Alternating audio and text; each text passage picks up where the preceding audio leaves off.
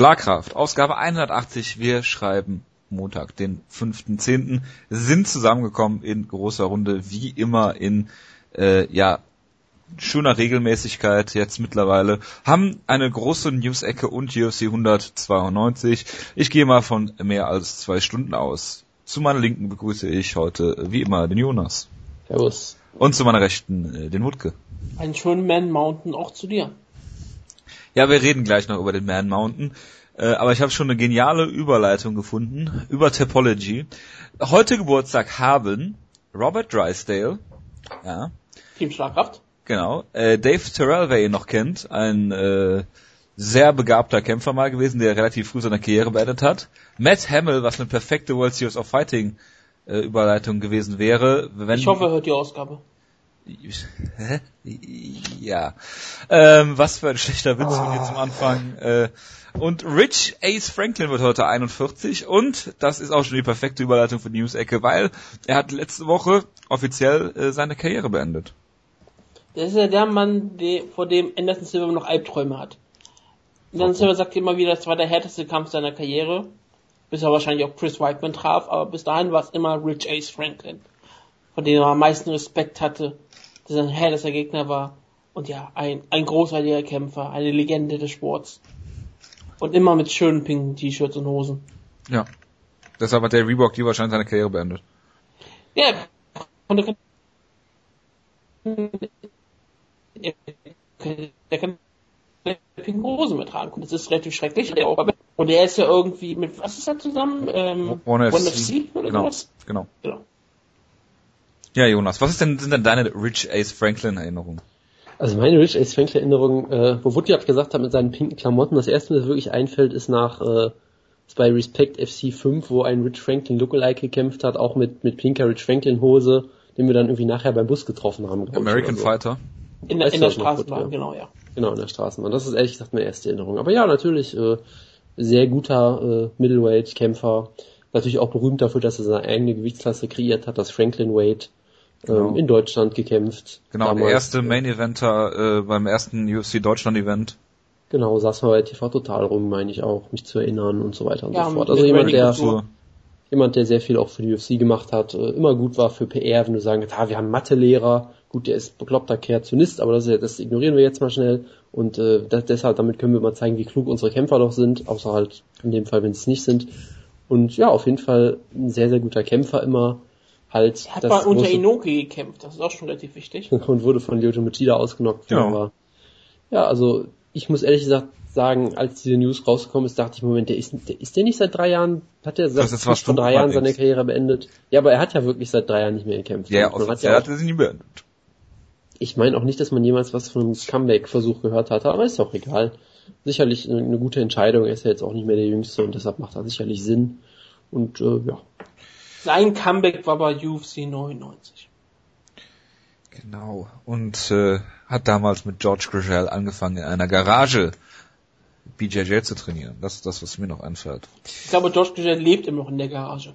Wahrscheinlich, ja. Ähm, der letzte Gegner von äh, Chuck Liddell war ja auch Rich Franklin. Chuck Liddell hat diese Woche gesagt, dass äh, John Jones too safe kämpft, genau wie GSP. Irgendwelche Meinungen dazu? Hat nicht jemand als Reaktion auch mal rausgekriegt, dass äh, John Jones genauso viele Finishes hat im Light Heavyweight wie Chuck Liddell oder irgendwie sowas in der Art? Mehr Finishes als Chuck Liddell? Wahrscheinlich. Oder von mir ist auch mehr. Das würde hat mich nicht, wundern. Hat er nicht irgendwie 50, hat er nicht irgendwie die meisten Finishes oder sowas? Nee, die ich meisten hat er nicht. So. Er ist aber knapp dran, glaube ich.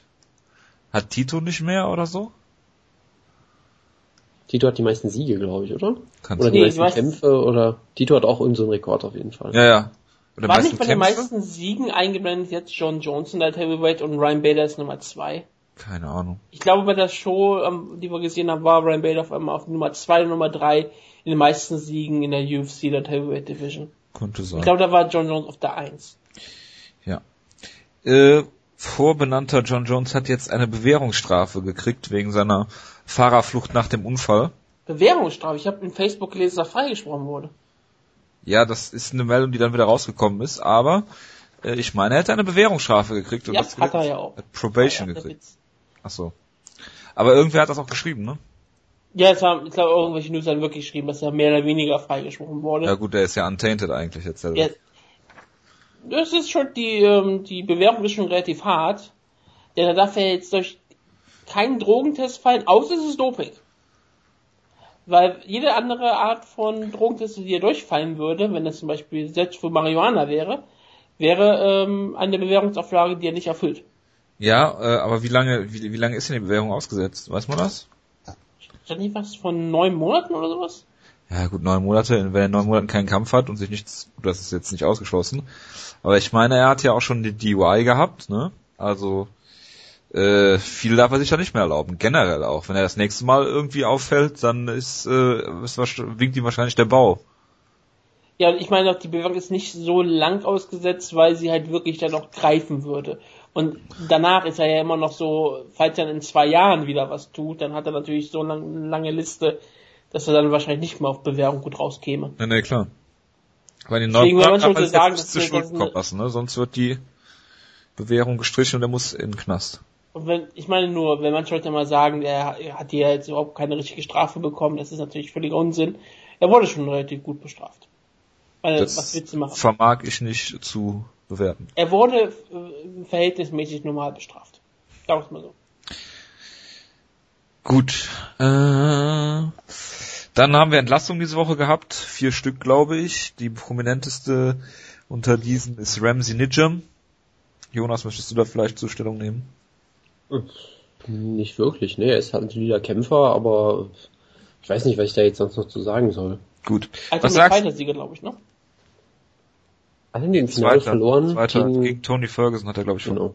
Ah, okay. Genau, er hat mal Benil Dariush, glaube ich, besiegt. Das war genau, so deswegen meinte ich ja, dass du dazu was sagen wolltest. Aber gut, egal. Machen wir weiter im Text. BJ Penn will Nick Lenz herausfordern im Featherweight. Äh, weil Nick Lenz ja der Protégé von äh, Mike Dolce ist, scheinbar. Äh, und War mir auch neu, aber okay. Ähm, ja, Nick Lenz hat dazu Fuck you BJ gesagt und ich glaube, der Kampf wird nicht zustande kommen. Ich hoffe es zumindest für die Gesundheit von BJ Penn. Ich glaube nicht, dass das gut ausgehen würde. Ich hoffe es also für die Gesundheit von allen Beteiligten. Wieso? Also einfacher Sieg für Nick Lenz. Ja, ich glaube, meine geistige Gesundheit wäre das, würde, würde da auch schon Schaden nehmen. Gesundheit. Du guckst ja die Hälfte der Kämpfe nicht aufgrund deiner geistigen Gesundheit. Also, um dir, damit die nicht Schaden nimmt. Aber du hast wahrscheinlich alle Kämpfe geguckt bei UFC 192, ne? Äh, ich glaube nicht, nee. Ich habe ein oder zwei ausgelassen von den Fight Pass Prelims. Ich muss auch mal ganz ehrlich was sagen, wenn es einen Kampf gibt für BJ ja? Penn, den er machen könnte, dann ist ein Kampf gegen Lenz das, wo ich am wenigsten Sorgen seine Gesundheit mehr mache. Warum? Weil es dann ein, äh, ein Wrestlefuck gibt? Höchstwahrscheinlich. Ich meine, wen hat Nick Lenz schon mal groß ausgenockt, der nicht Japaner ist? ist eigentlich Frage niemand, ist oder? BJ Penn Japaner? Er ist, ist er nicht Brasilianer? er hat auf jeden Fall einen brasilianischen Akzent gehabt mal. Ich meine ich deswegen, ich meine, er ist der Brasilianer der Herzen. Und gegen die sah äh, Nick Lenz meistens nicht so besonders gut aus. Vielleicht gewinnt er ja bei DQ. Oder das ist nicht auszuschließen. Gut, dann machen wir weiter. Die UFC hat äh, sich den Madison Square Garden für nächsten April geblockt wie in den letzten Jahren immer. Ja, und äh, das Cowboy Stadium wird nächstes Jahr sicherlich auch ein Austragungsort der UFC sein. Ja, und die Schalke Arena. Ja. Und diese Arena in Irland. Ja, der ja. Croke Park. Der also im Wohngebiet liegt und die um 4 Uhr nachts eine Show veranstalten wollen. Also ich habe das jetzt so verstanden, dass das jetzt äh, der, der neueste Trick von der UFC ist, dass sie sagen, wir bucken den Madison Square Garden schon und bezahlen dann halt schon für, was weiß ich, was du da für Kosten hast, für so eine Arena. Und dann können wir nämlich sagen, dass uns ein materieller Schaden entsteht. Sonst äh, wurden scheinbar diese Klagen teilweise abgelehnt, weil die Gerichte gesagt haben, ja gut, äh, wenn ihr jetzt in, in New York keine, keine Show machen könnt, habt ihr halt Pech gehabt, aber da entsteht euch erstmal kein finanzieller Schaden direkt. Und jetzt sagen sie einfach, ja, wir versuchen einfach eine Show zu machen und wenn die dann nicht geht, dann haben wir halt schon Geld dafür ausgegeben. Irgendwie, das war so ein ganz komischer Plan. Und sie hatten auch irgendwie den Plan, dass sie mit der war das, sie wollten irgendwie, dass die, dass die Show selber dann von der American Kickboxing Association veranstaltet wird oder irgendwie so eine ganz cool. Sie haben halt irgendwie so, so, so lustige Pläne sich überlegt, wie sie die, die Gerichte, glaube ich, so ein bisschen austricksen, mehr oder weniger. Aber ob da, ob da was draus wird, äh, sei mal dahingestellt und eigentlich ist es mir auch relativ egal. Weil ob die jetzt eine Show da machen oder nicht, ist glaube ich für die meisten Fans, die jetzt nicht gerade in New York selber sind, glaube ich eigentlich relativ egal. Weil alle Medien sind in New York und erst wenn man in New York angekommen ist, ist man wirklich im Mainstream. Ja, es ist, und das ist ja wichtig. Irgendwie. Es ist mir man sieht ja, wie wichtig der Fox-Deal für die UFC auch war. Ja, klar. Also es kostet ungefähr eine halbe, Mil ein Viertelmillion Dollar. Plus Security, Insurance, Cleaning Crews, Staff und so weiter. Und man muss wahrscheinlich eine Kaution von einer Million Dollar hinterlegen.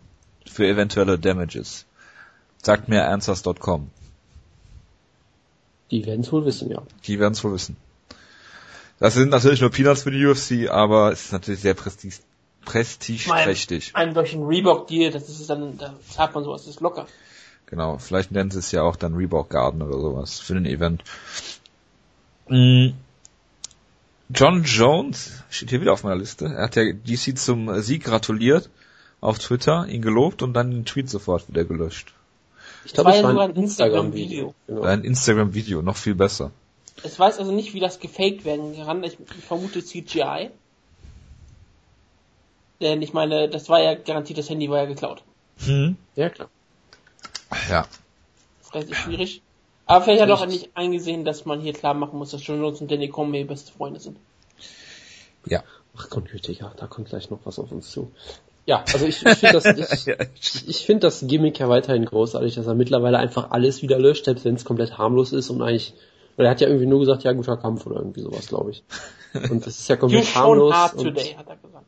Ja, oder irgendwie, also es war halt komplett unkontrovers und er hat es natürlich trotzdem gelöscht, weil er, glaube ich, mittlerweile einfach Leute damit trollen will und mich amüsiert jetzt irgendwie, muss ich sagen. Das ist die Hauptsache. Ich, das ich ist meine, wirklich die er, ja. Er hat vielleicht auch gemerkt, dass sein Gimmick ja sein wird, dass er der American Gangster ist, 2.0, der moderne Shell Sun, wenn er zurück in die UFC kommt. Und deswegen kann er keine positiven Messages mehr rausbringen. Es ist der Bad Boy. Apropos Bad Boy. Sein Nickname ist nun John Money Jones. Was haben Tito Ortiz und Kimbo Slice gemeinsam? Sie kämpfen beide bei Bellator. Sie kämpfen beide nicht gegen Fedor bei New Year's Eve. Oh, das ist ja enttäuschend. Ja, tragisch. das ist wirklich tragisch. Was ist denn dein Wunschgegner, Wutke, bisher? Wenn die beiden raus sind. King Mo? Ich, ich weiß es ganz ehrlich gesagt nicht. Wenn Tito Ortiz und Derek Kimbo Slice kämpfen. Was macht Ken Shamrock eigentlich aktuell? sich von seinem Single Leg erholen? Ich meine, er hätte bestimmt eine Chance gegen Fedor. In bestimmt. Seiner, in, seiner, in seiner Prime. Ich würde ja eigentlich gerne sehen, zwei der dominantesten Kämpfer ihrer Zeit. Ich würde gerne sehen Fedor Emelianenko gegen Frank Shamrock. Es wäre ja auch zu Fedor passen, wenn er gegen untergewichtige ähm, Gegner antritt. Oder ja. gegen ganz große Gegner antritt. Was von beiden ist Frank Shamrock im Moment? ich vermute, er ist immer noch relativ leichter als ähm, Fedor Emelianenko. Okay. Und ich meine, er könnte natürlich etwas mehr Gewicht draufpacken mit den ähm, Zahnklammern, die er mal trägt. Natürlich. Da hat er ja manchmal so 20 Pfund mehr drauf. Ja, kein Problem. Sicher. Aber ja, ich meine, es ist, Fedor gegen jeden ist ein Spektakel. Er könnte ja nochmal gegen Satoshi Ishii oder sowas antreten. Jojo, ein, eine kurze Frage. Bitte. Ähm, hast du Nordin Asri auf der, auf der Liste in der News-Ecke? Nein. Gut. Dann kann ich ja jetzt zumindest kurz erwähnen, Nordin Asri, unser, unser größter Fan auf Twitter. Freund der hat, Show? Äh, Freund genau, der Show, hab, wie so viele, hab, ja. Genau, ich habe letztens jetzt auch mal geguckt, was er auf Twitter sonst so postet. Unter anderem ein Tweet, wo er tatsächlich äh, gefordert hat, dass Bellator Tito Ortiz gegen Frank Shamrock guckt. Und er sagt, das wäre ein toller Kampf. Ja, ja natürlich. Das sagt jeder, bis auf Tito Ortiz. Weil Tito Ortiz hat Angst. Verstehe. Natürlich. Ich dachte, Frank Shamrock hätte den Kampf abgelehnt, aber da habe ich wohl wieder irgendwas falsch verstanden. Hast du völlig falsch verstanden. Das, das ist ja Quatsch. Das ist ja Quatsch in dem Moment auch. Gut, machen wir mal weiter. Ähm, wir gerade bei Bellator waren, äh, der ehemalige, ich glaube es war Play-by-Play-Kommentator Sean Wheelock wird für Titan FC kommentieren. Lustigerweise läuft die Show auf Fight Pass. Dann, ähm, Bellator Schwergewicht-Champion bei Fight Pass kämpfen können und können auch ehemalige Kommentatoren kommentieren. Das ist richtig. Äh, ehemalige aktuelle, oder? Sean Wheelock ist kein Kommentator mehr bei Bellator. Nein, nein, ich meine aktuelle Champions. Ja, der Champion ist aktuell. Ja, vielleicht habe ich es auch falsch verstanden. Ist ja egal. Ähm, Nick Heine hat ein großes Problem.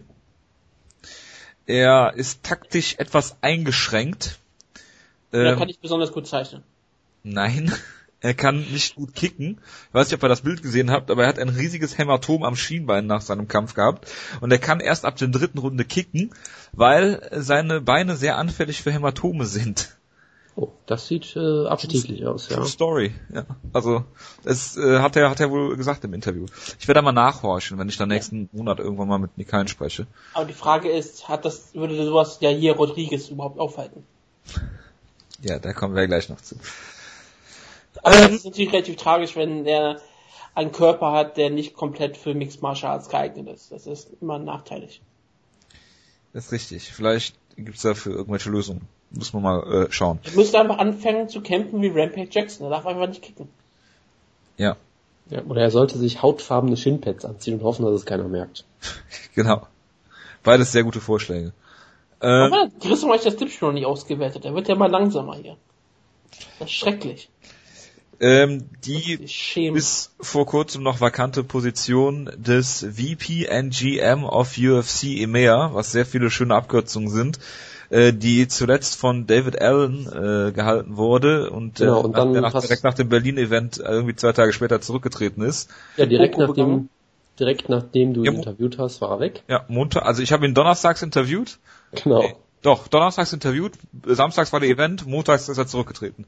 Es ist eine Kausalkette, die ich, ich nicht so sehe wie du, Jonas, ganz ehrlich. Aber Deutschland ist ja auch ein Supermarkt. Was hat denn James Elliott, der neue VP and GM auf UFC EMEA dazu gesagt? Ich habe, das war irgendwie ein Interview. Ich habe es nicht ganz. Also gelesen. zu David Allen hat er nichts gesagt. Was nee, nee, klar, aber zu, zu Deutschland. weiß man ja weiter nicht. Also ich weiß es nicht so genau. Es gab halt eine, eine Pressemitteilung einfach, wo halt so allgemeine Statements rauskamen. Er hat da irgendwie schon ein paar Jahre gearbeitet und war, ja. hat so eine total zentrale Rolle dabei natürlich gespielt, ähm, erfolgreiche Events in Europa zu ähm, zu organisieren und TV-Deals zu äh, erreichen. Und ich fand es halt interessant, dass bei beiden halt nichts über Deutschland stand. Da wurde halt gesagt, ja, wir hatten ein total erfolgreiches Jahr in Europa. Wir waren nämlich in Stockholm, dann waren wir in Irland und jetzt, äh, oder nee, wir waren in, in Schottland und jetzt gehen wir noch nach Irland. Also als wären da irgendwie drei Wahrscheinlich Shows. Glasgow noch, äh, wahrscheinlich noch Krakau genannt. Nee, Krakau wurde nämlich auch nicht Berlin, genannt. Berlin und halt, Krakau wurden vergessen, okay. Genau, also so, die fanden halt nicht statt scheinbar und es wurden halt auch erwähnt, ja, wir haben hier Europa den, ist egal. Wir haben äh, den TV-Deal hier gemacht und den TV-Deal da und Maxdom wurde halt auch nicht erwähnt. Ja, das ist ja auch kein TV-Deal. Ja, ich fand's halt auf jeden Fall nur interessant und ich, ich meine, Ground Pound hat ihn interviewt und haben dann noch ein paar mehr Aussagen gekriegt. Und äh, das Einzige, was sie halt, glaube ich, gesagt haben, ist, dass er sich äh, noch ein bisschen zurückgehalten hat mit, mit irgendwelchen großen Aussagen, so, glaube ich. Also, also er ist ja nicht der Arbeit.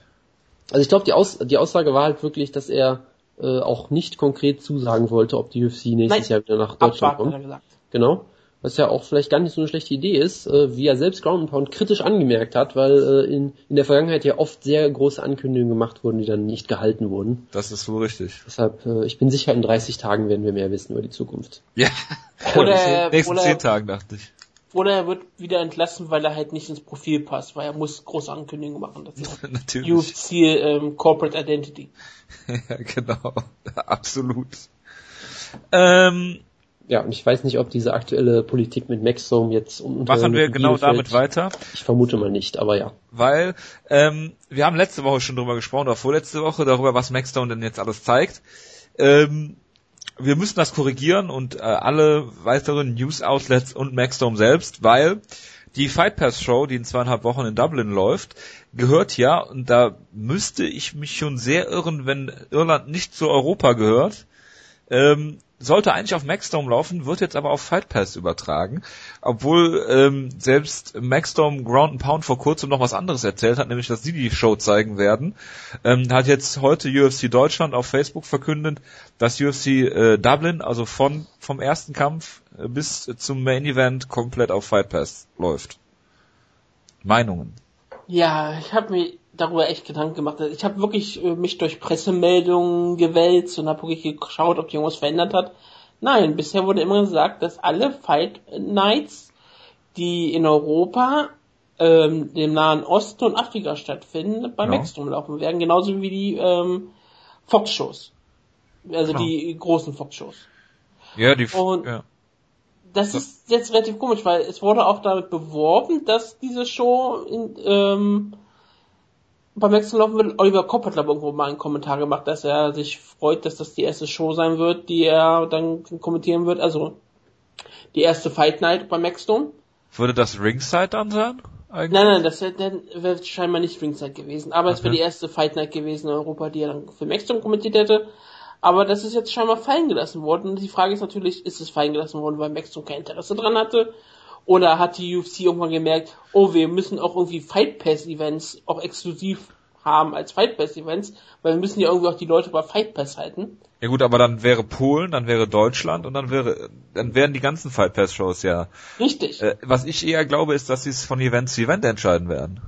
Ja, aber wa warum? Das ist eine Katastrophe. Ja, warum? Vielleicht, weil die das Zahlen nicht so sind, wie sie sein sollten und sie dann lieber doch auf ihr eigenes Netzwerk zurückgreifen. Was ich, äh, was ich mir immer noch vorstellen kann, dass die Formulierung im Pressetext etwas schwammig ist. Das glaube ich nicht. Dass die halt sagen, Fight Pass Exclusive Events bleiben immer bei Fight Pass. Ja, aber dann hätten Fight sie ja nicht Nights, die in Europa sind und gleichzeitig irgendwie auf Fox Sports 1 laufen, was keine große Anzahl sein wird, die sind dann mal Maxdome. Ja, aber Fight Night ist Fight Night, egal ob auf Fight Pass ja. oder auf äh, äh Fox Sports One, die werden als Fight Nights durchnummeriert. Sie wollten ja auch UFC Berlin ja ursprünglich ähm, auf Maxstone für, für 9, 99 zeigen.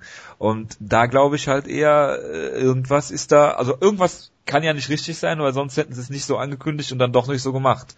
Die Frage ist, was steckt dahinter? Das ist natürlich birgt natürlich ja. Raum für Spekulationen, ne, Jonas? Also ich habe ja, ich habe ja damals, als diese Pressemitteilung zum ersten Mal rauskam, mit äh, welche Shows gezeigt werden, habe ich ja auch äh, lange drüber gegrübelt, weil ich damals eben schon fand, dass diese Formulierung sehr missverständlich ist.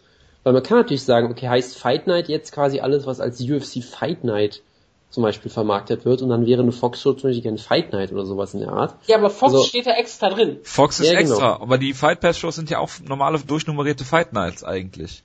Ja, also es, wie gesagt, ich weiß halt nur noch, dass ich mich damals okay. auch groß gefragt habe, ähm, weil ich weiß halt noch, ich habe diese Pressemitteilung gelesen, habe dann gelesen, was Ground Pound dazu geschrieben hat und habe das nicht wirklich wiederfinden können. Also Ground Pound hat das dann mehr im Detail erklärt und ich habe gesagt, okay, also allein aus der Pressemitteilung lese ich das jetzt nicht raus und die hatten dann ja auch noch zusätzliche Quellen scheinbar.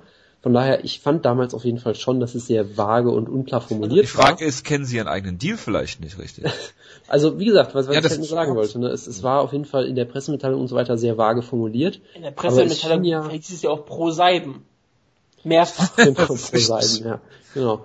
Ähm, nee, also wie gesagt, es, es schien ja dann zumindest geklärt zu sein, weil es dann mehr Infos gab, aber jetzt scheinbar doch nicht mehr. Also keine Ahnung, was da also, los ist. Hier ist nochmal der direkte Satz. The deal we see Maxton exclusively air UFC numbered events, UFC Fight Night events from Europe, Middle East and Africa and Fox Fight Nights.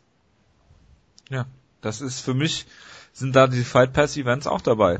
Und zumal Maxdome ja scheinbar vor kurzem noch mit Ground Pound gesprochen hat und denen gesagt hat, ähm, dass sie Irland übertragen werden. Das ja, gesagt, passt ja alles gesagt, in dieses Bild äh, rein. Ich ne? bin mir auch zu 100% sicher. Ich, ich habe es nicht nachgeschaut, weil es ist bei Facebook nicht einfach, dass Maxdome das bei äh, Facebook auch geschrieben hat. Oder bis UFC das geschrieben hat, dass die bei, bei Maxdome laufen wird. ja, das kann gut sein. In irgendwelchen Kommentaren, ich weiß ganz genau, dass irgendwelche Kommentare da mal eine Frage war, wie das sein wird mit der Irland schon, da hat einer von UFC Deutschland oder wer immer das da macht, hat dann geschrieben, ja, die wird bei Maxstone zu sehen sein.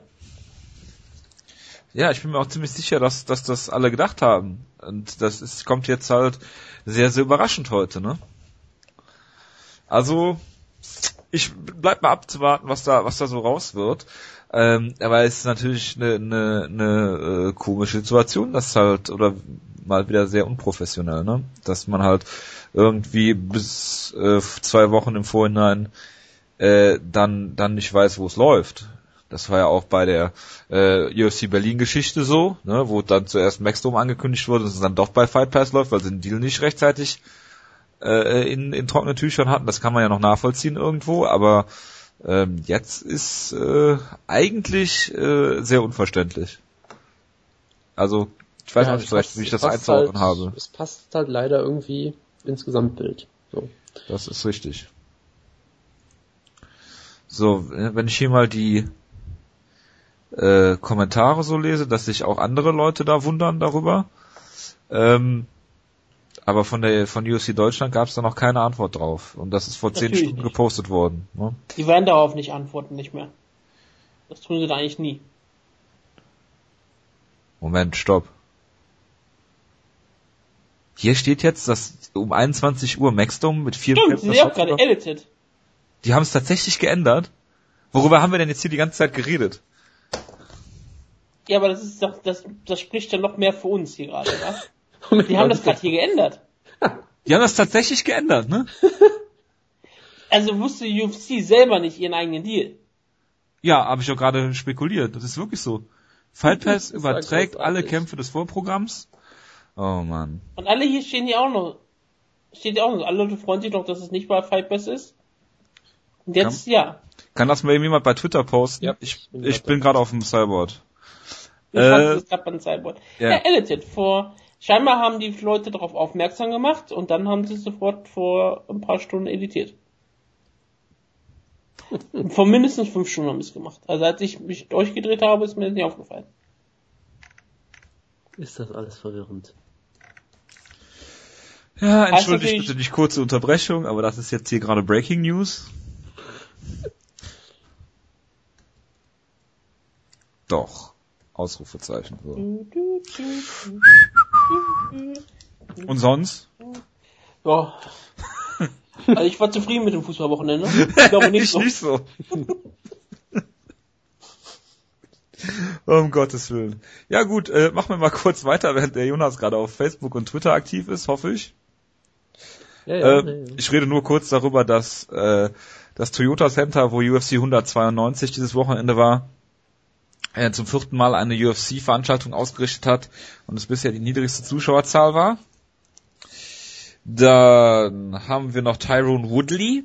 Der hat ja seinen Kampf nicht kämpfen können gegen Johnny Hendricks. Puh.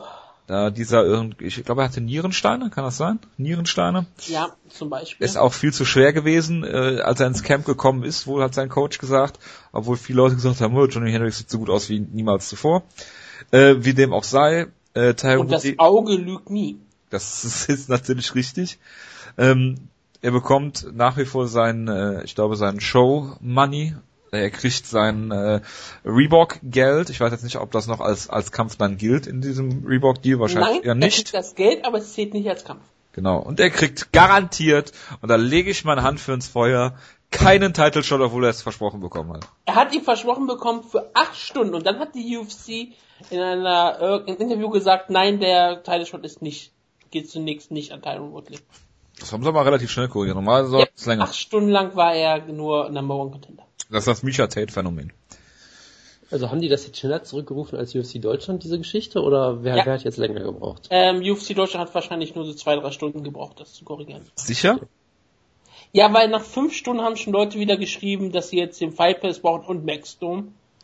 Vor fünf Stunden, deswegen so. muss Boah, wie investigativ wir hier sind. Ja. Ah, unfassbar. Das ist ja der Wahnsinn. Was für eine Katastrophe. Haben wir äh, Germany als Hashtag? Aber sicher doch. Ja, das ist doch hervorragend. Das sind doch richtige Profis. Aber wir sind apropos, Vorreiter. apropos, apropos Germany, wollen wir jetzt über den, den Triangle Genau, das wäre jetzt meine Überleitung gewesen.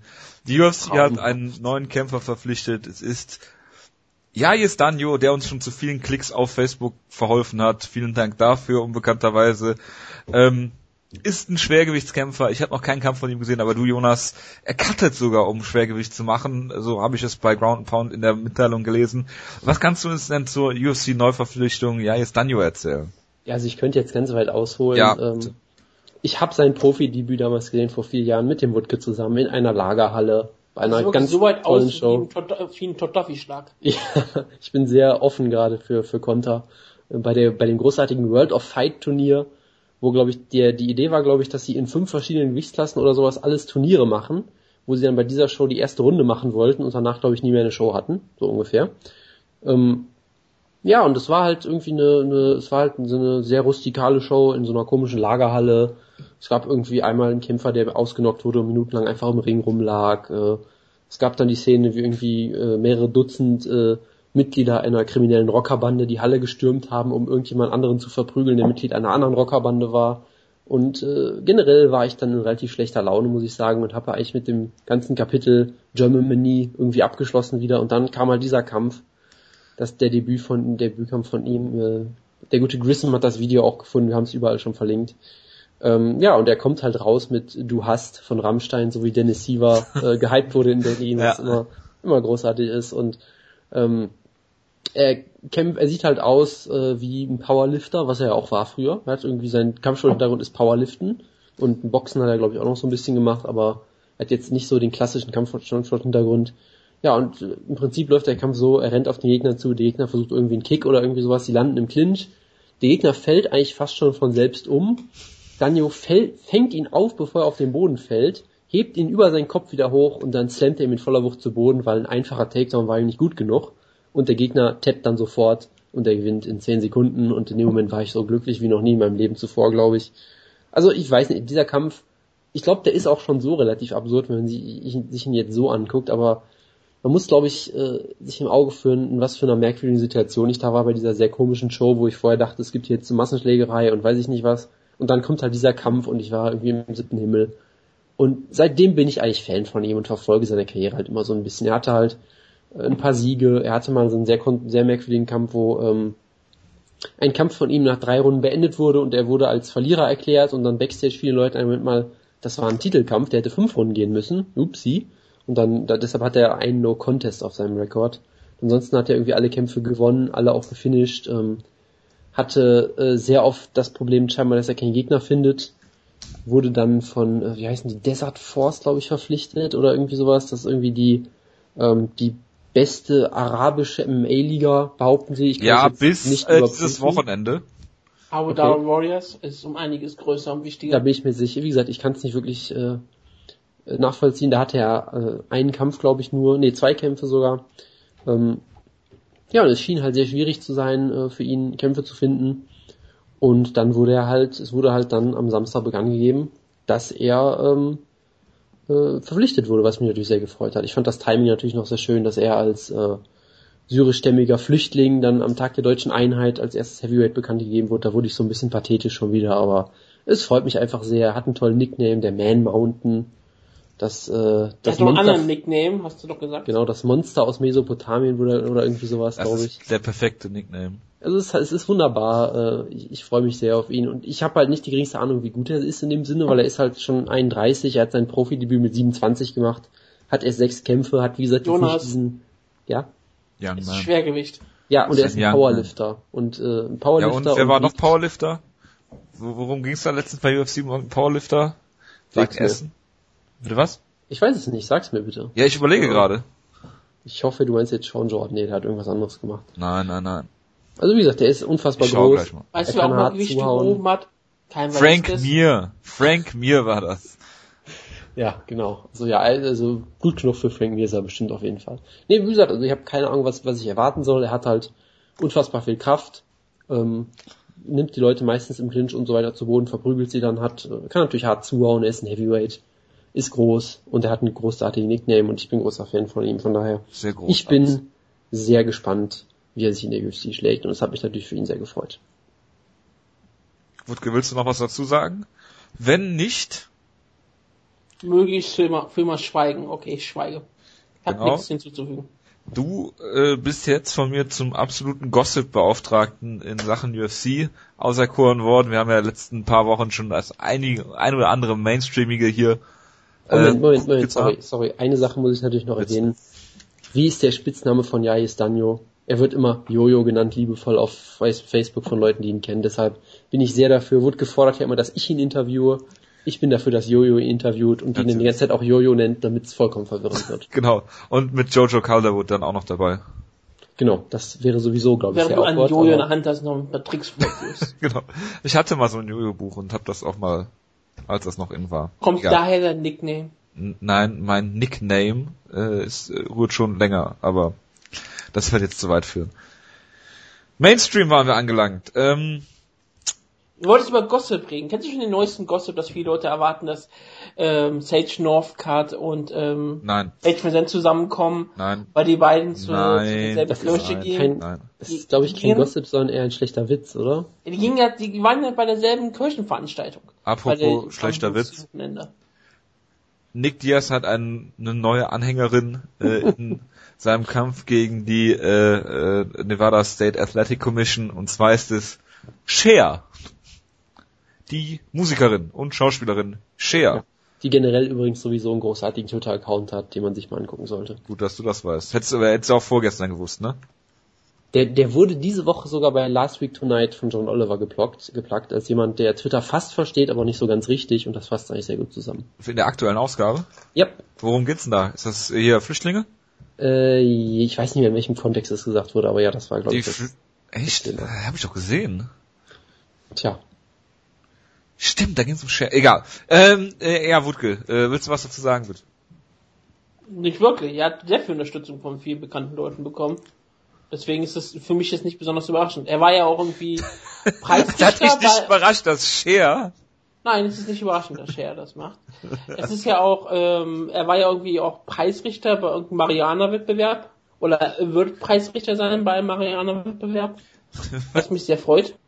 Marihuana-Wettbewerb? Ja. Es gibt ein, es gibt ein ähm, Medical Mariana Event irgendwo in Kalifornien bald. Und dann wird er ähm, Preisrichter sein für verschiedene Marihuana-Sorten. Wir bewerben ihn ganz groß auf dem Poster. Das ist ja sehr hervorragend. Das habe ich auch vertwittert.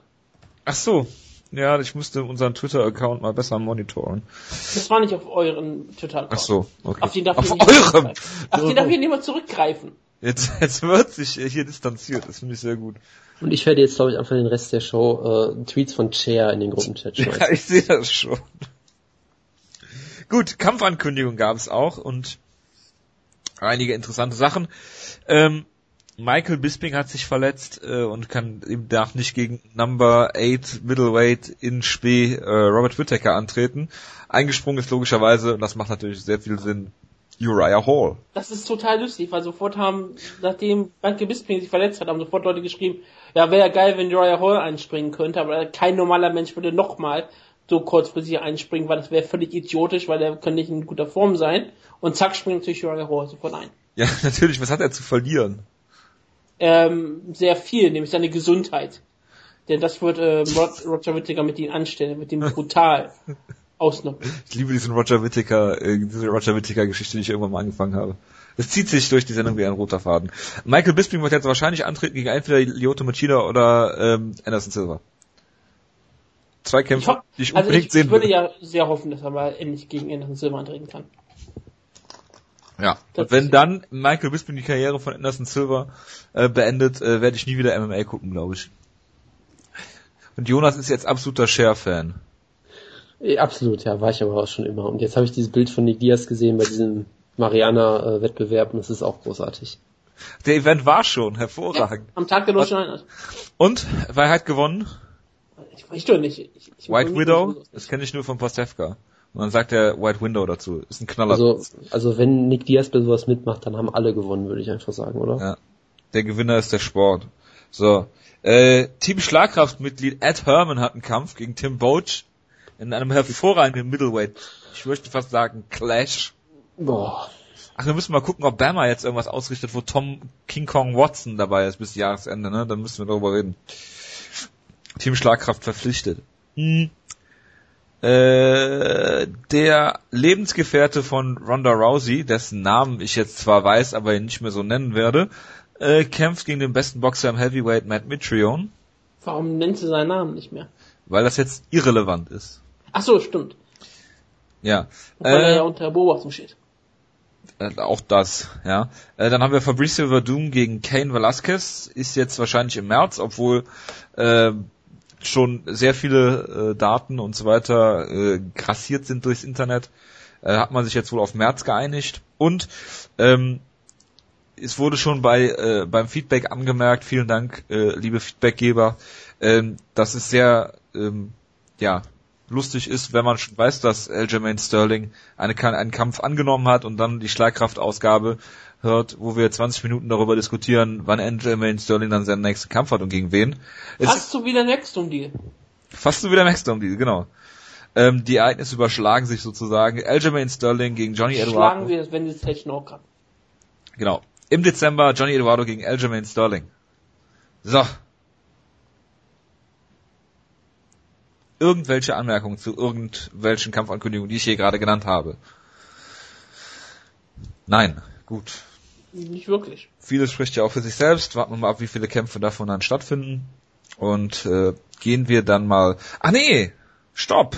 Wir gehen noch nicht zu UFC 192 über. Du wolltest noch was, lieber Wutke, über die Abu Dhabi Warriors 3 Veranstaltung, die live, free und in HD gestreamt wurde dieses Wochenende erzählen. Ja. Haben mich einfach spontan geschaut. Das war ja, weil es kein Topspiel in der Bundesliga gab, konnte ich ein bisschen Mixed Martial Arts verfolgen. Das war ich oh, sehr keine andere Randsportart gerade lief im Fernsehen. Ähm, nein, ich schaue Rugby zum Beispiel schaue ich nicht. Da, Sagen wir doch. Ich, ich habe Rugby geschaut, ja. Wutke, seien wir doch ehrlich, für den Main Event hättest du auch jedes ja, andere Sportevent Ich habe lassen. sofort gesagt, das ist der größte Kampf des Wochenendes und ich habe damit auch völlig recht gehabt. Hast du ein bisschen das, geweint weil, wegen Cole Conrad? Dass du so Flashbacks hattest? Ich hatte Flashbacks an Cole Conrad, weil Paul, Paul Montello von ihm outstriked wurde. Ja, nein, natürlich nicht. Ach so, okay. Ich, ich, ich denke häufig an Cole Conrad, aber ich denke immer an die positiven Seiten, wie dass er hier den Kampf damals klar gewonnen hat, gegen einen absoluten Top-Schwergewichtskämpfer. Und ja, es war äh, Abu Dhabi Warriors 3, es war eine ziemlich gute Show, es war eine, äh, die hatte kein Recht so unterhaltsam zu sein und sie war dann wirklich sehr unterhaltsam. Die ersten sechs Kämpfe waren sechs Finishes in der ersten Runde und die waren alle sehr spektakulär. Ist auch relativ egal, es gab ein großes Highlight von Wayne Loaf, der einen Kampf hatte. Das war der erste langweilige Kampf des Abends und der hielt danach eine riesengroße Promo. Das, es gibt keine schöne Liga außer Abu Dhabi Warriors 3. Es gibt keinen schöneren Ort der Welt außer Abu Dhabi und ich möchte unbedingt hier in Abu Dhabi nur noch kämpfen. Wir lieben diese Liga. Er, er, er trainiert, hat er mir gesagt, mit seinen Nachbarn, der in seiner Heimatstadt, der spricht nämlich Arabisch und er möchte jetzt bald Arabisch sprechen, damit er dem Publikum noch mehr bieten kann. Es kämpfte Kai Amusu, der ehemalige Superstar vom Bellator, der es dann nie ganz geschafft hat, hatte ein wunderschönes Armbar-Finish gehabt. Es kämpfte Tiger Zaneski, ehemaliger Bellator ähm, Standout-Kämpfer und natürlich im Main Event. Was? Ist das nicht der Bellator Champion sogar? Takara ja, ist der Champion? Nee, nee Moment, nicht. ich verwechsel ihn mit irgendwem gerade.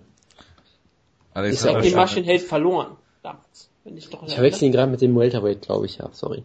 Ja, er hat Aber den Maschinenheld verloren. Er ist, glaube ich, immer noch Bellator-Kämpfer eigentlich, oder? Er ist vermutlich immer noch Bellator-Kämpfer. Die erlauben das ja, dass du außerhalb von Bellator kämpfen kannst. Ein ziemlich guter Kämpfer. Hatte, das war ein ziemlich unterhaltsamer Kampf gegen Jesse Ronson. Äh, und dann hattest du den Main Event Paul Bontello gegen Roman Thierry Sokojo. Im Schwergewicht. Natürlich im Schwergewicht, Natürlich Paul Bontello, die jetzt in letzter Zeit in Light Heavyweight kämpft, aber es war halt Was man ihm nicht angesehen hat, übrigens. Ja, das, das sah mir noch nicht an. Der, ähm, eine Kommentator hat auch mehr oder weniger offen darüber gesprochen, verdeckt, dass hier Paul Bontello nur wegen eines Paydays ist Moment, er hat ist offen das, verdeckt drüber gesprochen. Ja, er, er, er hat, er hat nicht versucht, ganz klar zu machen. Ja. Aber der andere Kommentar ist immer darauf eingesprochen und gesagt, oh, solche Kämpfer brauchen wir hier in Abu Dhabi Warriors 3 nicht, die nur sind, um Geld zu, Geld zu verdienen. Das ist ja relativ schrecklich. Wir wollen hier echte Krieger. Und dann musste, hat er, hat er immer mehr einen Rückzieher gemacht. Nein, nein, nein, Paul Montello ist natürlich ernsthaft hier. Er kämpft halt gerne, er ist 41, er kämpft gerne, das ist sein Leben, bla, bla, bla. War, ähm, er musste sich dann doch ein bisschen korrigieren. Und Paul Montello hat auch nach seinem Sieg auch ganz klar gesagt, dass er nochmal im Dezember zurück nach Abu Dhabi möchte. Ich meine, wenn er Geld verdient dort und das Land hier bestimmt sehr toll ist im Dezember, dann ist er natürlich auch gerne da. Aber der Kampf war relativ großartig, weil Sokojo in der ersten Runde schon mehrfach äh, naja, er wurde nur einmal zu Boden geschlagen, sah aber relativ schrecklich aus. Er ist, glaube ungefähr 75 Mal in den Uppercut reingelaufen. Das, das war so unglaublich, weil Pomoteros einzige Aktion in der ersten Runde war der Uppercut zeigen, weil Ramon Shikojo immer reingelaufen ist. Und äh, einmal wurde er zu Boden geschlagen, da hat Tsukujo was ganz Schlaues gemacht. Es war im Ring, also hat er seinen Kopf aus dem, aus dem Ring befördert. Er hat ihn halt unter die Seile gebracht, was dafür sorgte, dass der Ringrichter Yoshi Shimada den Kampf einfach aufgestanden hat. Weil er hat nicht gesagt, okay, es geht in die Mitte, wo der Kampf am Boden weiterführt. Nein, nein. Ähm, der Kampf, Promoteur konnte auf den Gegner nicht mehr einschlagen, also wurde der Kampf aufstehend weitergeführt. Und ja, es ging immer so weiter. Ähm, Paul Montella hat auch mal einen Take dann dadurch verhindert, dass er sich seinen Arm in die Seile eingeklemmt hat. Und hat auch niemand was gegen gemacht. Und das hat sogar der äh, eine Kommentator gemacht, gesagt, das ist relativ schlau war von ihm. Wenn das nicht beanstandet wird, das ist ja kein Problem. Und dann kam die dritte Runde, wo Paul Montello Ramotti Risorgio nahezu umgebracht hat. Und es gibt, bestimmt wird man online Videos dazu finden, er hat ihn hart zu Boden geschlagen, hat dann auf ihn mehrfach eingeschlagen, als wäre er Gilbert Eivel. Anders als Gilbert Eivel hat er aber A, bestimmt ein Herz und B, hat er auch Kondition, Konditionsprobleme in der dritten Runde gehabt. Und und er konnte irgendwann nicht mehr auf Sokojo einschlagen. Konditionsprobleme. Und ähm, Sokojo war völlig tot. Pomontello hatte fast einen Herzinfarkt. Und Soichi Shimada hatte die beste Sache gesagt, er hat immer gesagt, work, work, work. Und weil Pomontello nur auf seinen Gegner nur noch drauf lag, weil er halt nicht mal mehr die Arme hier hochheben konnte für Schläge, hat er gesagt, okay, aufstehen, nicht den Kampf abbrechen, was Sogojo K.O. war, was er auch wirklich war. Nein, nein, der Kampf ging weiter. Er zerrte Paul von Sogojos Leiche, was relativ schwierig war. Rico Mortis hat schon eingesetzt. Und das war wirklich nicht einfach. Und der äh, Paul Montello stand dann da in der Mitte des Ringes, Arme hochgestreckt, weil er pustete wie verrückt, um wieder Luft in seine Lungen reinzubekommen. Sogojo brauchte ungefähr 30 Sekunden, bis er wieder stehen konnte. Das war schon ziemlich hart. Dann ging der Kampf weiter und Power schubste Sokocho einfach mal aus dem Ring raus. Der fiel mit dem Kopf voran auf den Apron und dann kniete er dort auf den Apron für so 30 Sekunden. Yoshima hat keine Anstalten gemacht, den Kampf abzubrechen oder was auch immer. Also musste Sokocho wieder zurück in den Ring.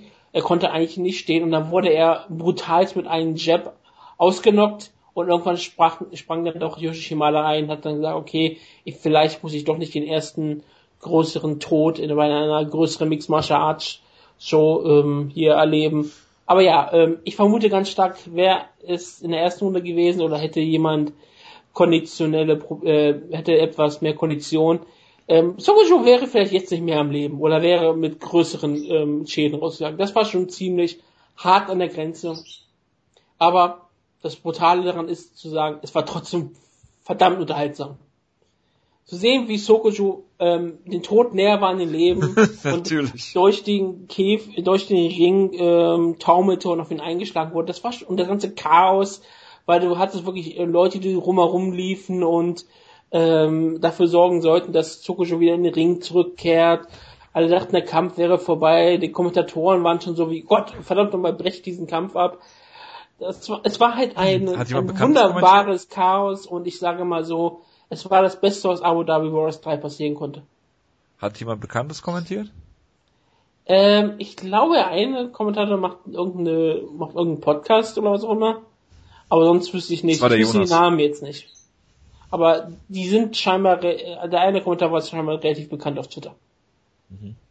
Aber ich wüsste die Namen jetzt wirklich nicht. Keine, also, keine Ahnung. Gibt es denn schon Kampfankündigungen, außer dass Paul Bontello bei äh, Abu Dhabi Warriors äh, 4 kämpft? Ähm, sonst glaube ich nicht, nein. Er, also er möchte bei Abu Dhabi kämpfen. Er hat nicht gesagt, dass er möchte wieder zurückkehren. Ob okay. es wirklich so passiert, ist eine andere Frage. Hervorragend. Gut, dann Jonas, bist du noch da? Ich habe die ganze Zeit gerade geredet, aber hatte mich wieder stumm gestellt. Das ist sehr gut. Was, ja, hattest, was wolltest du denn noch, sagen?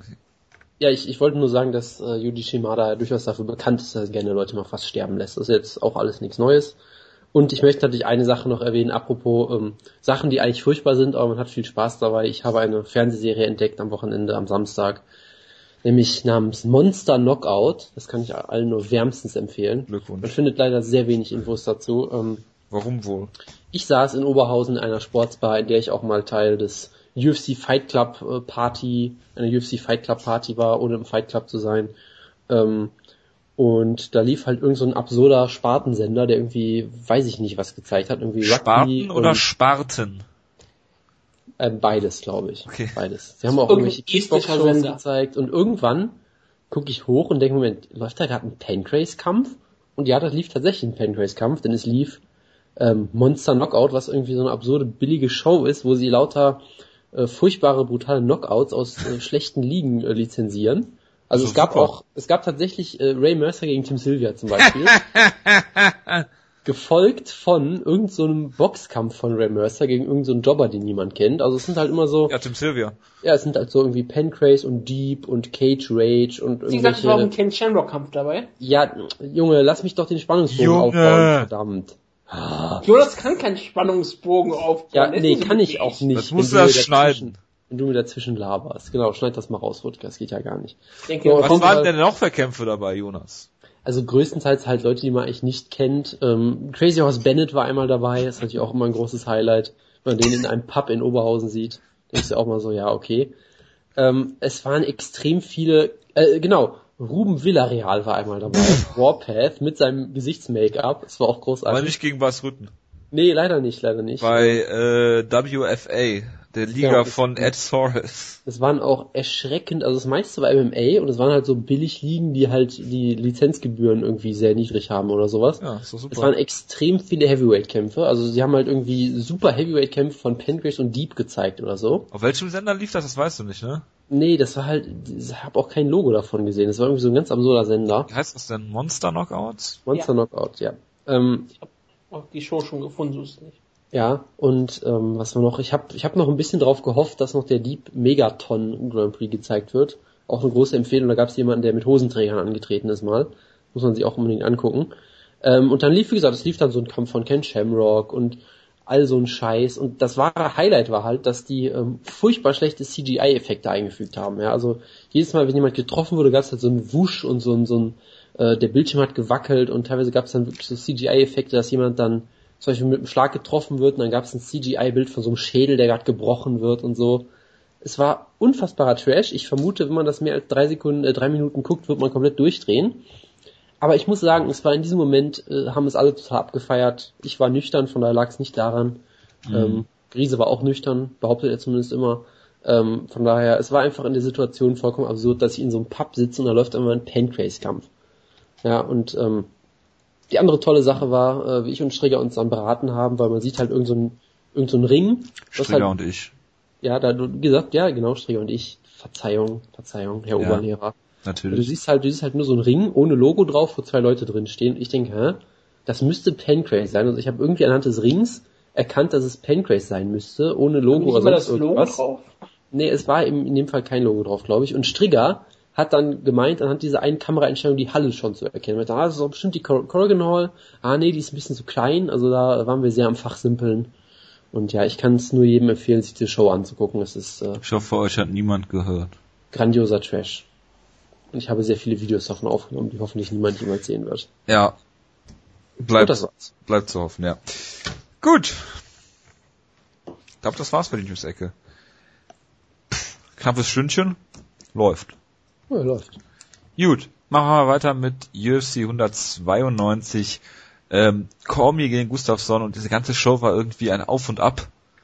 Ja, am Anfang, also die Prelims waren relativ großartig, dann als etwas abgeflaut und dann der Main Event war wieder großartig. Ich fange natürlich mit ihm an.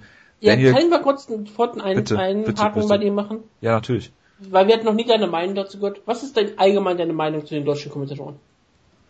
Allgemein meine Meinung zu deutschen Kommentatoren. Genau, fangen wir mit der Sache einfach an. Also ich muss jetzt, ich muss zugeben, dass ich die Show relativ ähm, schnell sehen musste, weil ich zum Fußball musste am, am Sonntag. Habe es also nicht live gesehen, habe es auf Maxdome gesehen und ähm, ich finde nicht, dass sie es unbedingt schlecht gemacht haben. Es gibt einige Sachen, wo man sich halt wirklich an den Kopf packt. Ne? So Sachen wie, äh, wenn sie, wenn sie halt ein, äh, wenn sie halt irgendwie hier diesen äh, Glove Touch machen, so deutsche Worte wie Respektbekundung äh, sind dann doch etwas merkwürdig fürs deutsche Ohr. Ich finde, ähm, Tobias Drews gibt dem Ganzen einen relativ professionellen Touch, weil er ähm, halt die, die Boxstimme in Deutschland halt auch ist und äh, weil er halt auch die eine oder andere Kombination ähm, gut ansagt. Im Bodenkampf äh, kommentiert dann meist Oliver Kopp. Das ist jetzt äh, nicht so nach meinem Gusto. Ähm, der Ton ist relativ schrecklich manchmal, weil ähm, irgendwo in einer Ringpause war es mal so, da hat es sich angehört, als wäre, säßen sie irgendwie in so einer Blechbüchse. Ähm, das kommt manchmal nicht so wirklich rüber. Ähm, das ist echt mal ein größer Nachteil. Die UFC ist sowieso schon nicht besonders gut darin, die Arenen laut wirken zu lassen. Ja. Dann hast du natürlich hier überhaupt keine Atmosphäre. Nee, also das, das überhaupt nicht. Und äh, irgendwas wollte ich noch sagen. Das hast mich ein bisschen aus dem Konzept gebracht. Entschuldigung. Nee, macht nichts, macht nichts. Äh, ich komme gleich wieder drauf. Ja, egal. Ähm, ja, jedenfalls ist das, ist das ein bisschen schade. Ja, genau, ich weiß, was ich sagen wollte. Der Maxstone Player ist eine absolute Katastrophe, weil wenn man versucht zu spulen, es glaube ich nicht funktioniert, außer wenn man zehn Minuten überspringt. Das heißt, ich habe die ein, der ein oder anderen Kampf so mitten in der ersten Runde angefangen, obwohl ich den Anfang halt noch gerne hätte sehen können. So, da ich zum Beispiel schon was geht es einigermaßen, aber es ist wirklich relativ unangenehm. Ja, also ich, ich wollte mir das auch mal über die Maxdome äh, Smart Smart TV App angucken. Man kann ich dann ja bei UFC Dublin jetzt neuerdings machen. Ähm, äh, muss man mal schauen. Also die, es hat alles ein Für und Wider. Die Kommentatorenleistung war äh, besser, als ich gedacht habe. Nichtsdestotrotz ähm, sind äh, mehr Kontras als Pros für mich dabei. Auch weil gerade die Prelims, dann hast du dich einmal an, an Joe Rogan und, und Mike Goldberg gewöhnt und dann fängt ein völlig anderer Kommentar an mit ganz anderen Fakten, anderen Sachen. Ich finde es ganz angenehm, dass sie hin und wieder mal englische äh, Begriffe auch einstreuen. Ähm, und nicht nur dieses komische, äh, ja, Kauderwelsch-Deutsch dann manchmal benutzen, was dann doch ein bisschen, ein bisschen merkwürdig klingt für den geneigten sie benutzen Zuschauer. Die Fachsprache. Ja, das ist auf jeden Fall sehr gut. Ähm, Zum Beispiel Head and Arm Shows. zum Beispiel Head and Arm Shows, ja. Äh, aber ähm, wie gesagt, also äh, ist, ich sehe das Ganze ein bisschen zwiegespalten, wie gesagt, es ist, es kommt keine Atmosphäre rüber. Es ist ein bisschen blöd, dass du dich umstellen musst und äh, ja, es ist halt, man, es ist ein amerikanischer Sport und du bist damit halt in Anführungsstrichen äh, groß geworden, dass, dass, dass äh, der von von äh, Amerikanern kommentiert wird. Ähm, Dan Hardy und John Gooden machen das auch sehr gut. Ähm, da hast du wenigstens noch Englisch, auch wenn es ein bisschen ein anderer Ansatz ist. Ähm, aber ähm, grundsätzlich würde ich das immer bevorzugen, ähm, für den deutschen Markt ist der deutsche Kommentar natürlich nach wie vor wichtig, äh, richtig und wichtig, aber dann sollen sie bitte auch die ganze Show zeigen und im Fernsehen, das wäre dann halt mein Wunsch, mit einer klaren Ansage und nicht mal eben innerhalb eines Tages äh, zweimal hin und her wechseln, äh, wo dann Shows gezeigt werden. Das würde der Professionalität natürlich äh, dann noch äh, ein bisschen besser helfen. Wenn sie dann noch Octagon-Zeit sitzen würden, wäre es perfekt. Dann hätte ich nichts mehr auszusetzen. Dennoch, ähm, klar, äh, Oliver Kopp hat gesagt, eine amerikanische Tonspur oder eine englische Tonspur dazu zu kaufen wäre sehr, sehr teuer. Man hat versprochen, dass die nachgereicht wird am nächsten Tag in der Wiederholung. Das ist jetzt, glaube ich, noch nicht passiert. Doch, jetzt ist es passiert. Ach, es ist passiert, okay, ich alles klar. Jetzt, ich wollte darüber gleich anfangen zu reden. Aber gut, nee, gut, alles klar. Dann, äh, das ist so meine Meinung zu der ganzen Geschichte.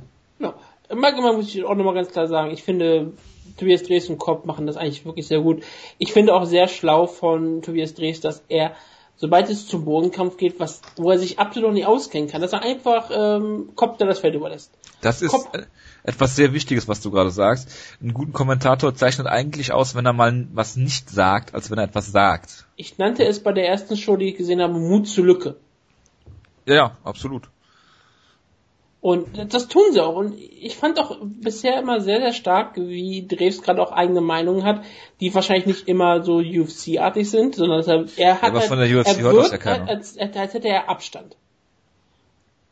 Das fand ich, ich fand das zum Beispiel relativ klar bei dem, bei dem illegalen ähm, Kniestoß wo Oliver Kopp auch sofort wie jeder UFC-Kommentator sagte, okay, das war unbeabsichtigt und ähm, alle Sportler sind respektvoll hier und es wird hier nie, in der UFC gibt es keine offenen Fouls, das wird nie jemand tun, während Tobias Riesenfort sagte, ähm, das kann nur Absicht gewesen sein, ja, denn kein, es gibt keinen anderen Ansatz von ähm, Jessica Ai, sie muss hier das mit Absicht gemacht haben, vielleicht hat sie die Regel kurzzeitig vergessen, aber das war hier völlige Absicht hier.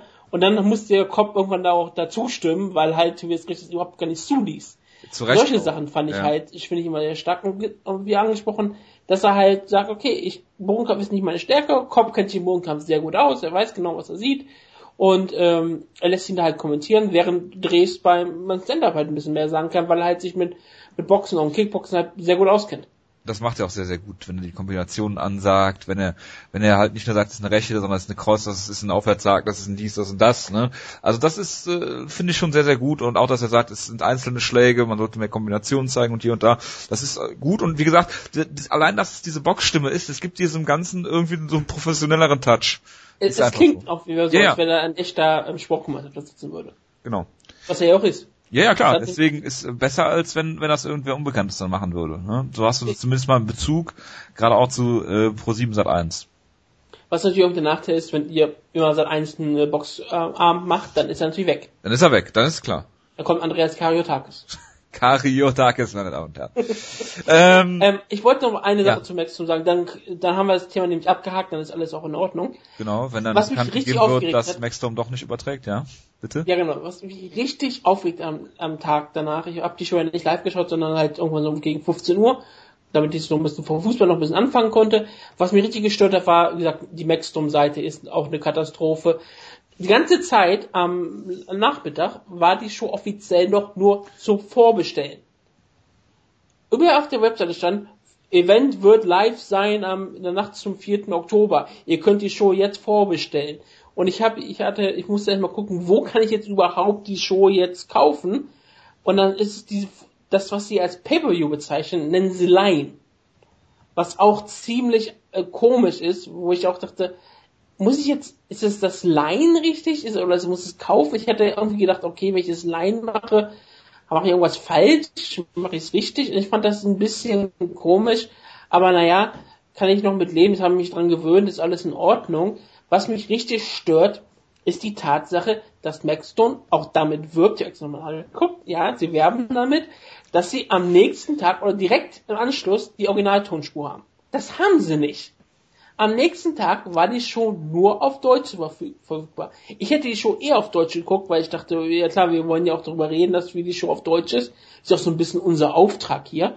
Natürlich. Da habe ich auch, habe ich auch gesagt, okay, ich schaue die Show auf Deutsch, aber die Show war auf Englisch nicht verfügbar. Jetzt könnte ich sie mir auf, äh, ansehen auf Englisch. Ich habe jetzt danach geguckt. Es steht auch hier Sprachen Deutsch und Englisch zur Verfügung. Aber am nächsten Tag, wenn du die Show gucken möchtest, weil es ist ein Live-Sport-Event, den, den möchtest du so nah wie möglich schauen. Und Sonntag erwarte ich, dass es am Sonntag um 15 Uhr die Show auch dann in Englisch verfügbar ist. Wenn ich dafür Geld ausgebe, 15 Euro ist nicht besonders wenig, dann möchte ich auch die Show so haben, wie sie wie ich dafür Geld ausgebe. Und ich finde es relativ schade, dass wenn man damit wirbt, dass es dann nicht da ist. Wohl wahr, wohl wahr. Aber ja, sonst, wie gesagt, sonst kann man nichts wirklich gegen den Stream selber sagen. Er ist HD und er ist auch so, richtig HD. Es hat, gibt keine Aussetzer, auch wenn es natürlich nicht live ist. Ich vermute aber live wird es genauso gut sein. Aber ich habe schon andere äh, Streaming-Dienste gehabt, die selbst bei On-Demand Aussetzer haben hier lief alles perfekt und da kann ich nur lobend erwähnen. Der Player ist scheiße, aber die Qualität ist super. Ja. Gut, ich hoffe, wir waren nicht zu negativ und haben alles sehr objektiv dann dargestellt. Gut, ähm, Main Event. Daniel Cormier gegen Alexander Gustafsson. Split Kampf des Jahres? Bitte? Kampf des Jahres, ja. Und unser Kampf des Jahresbeauftragte ist natürlich der Jonas. Er hat jetzt äh, länger nichts gesagt.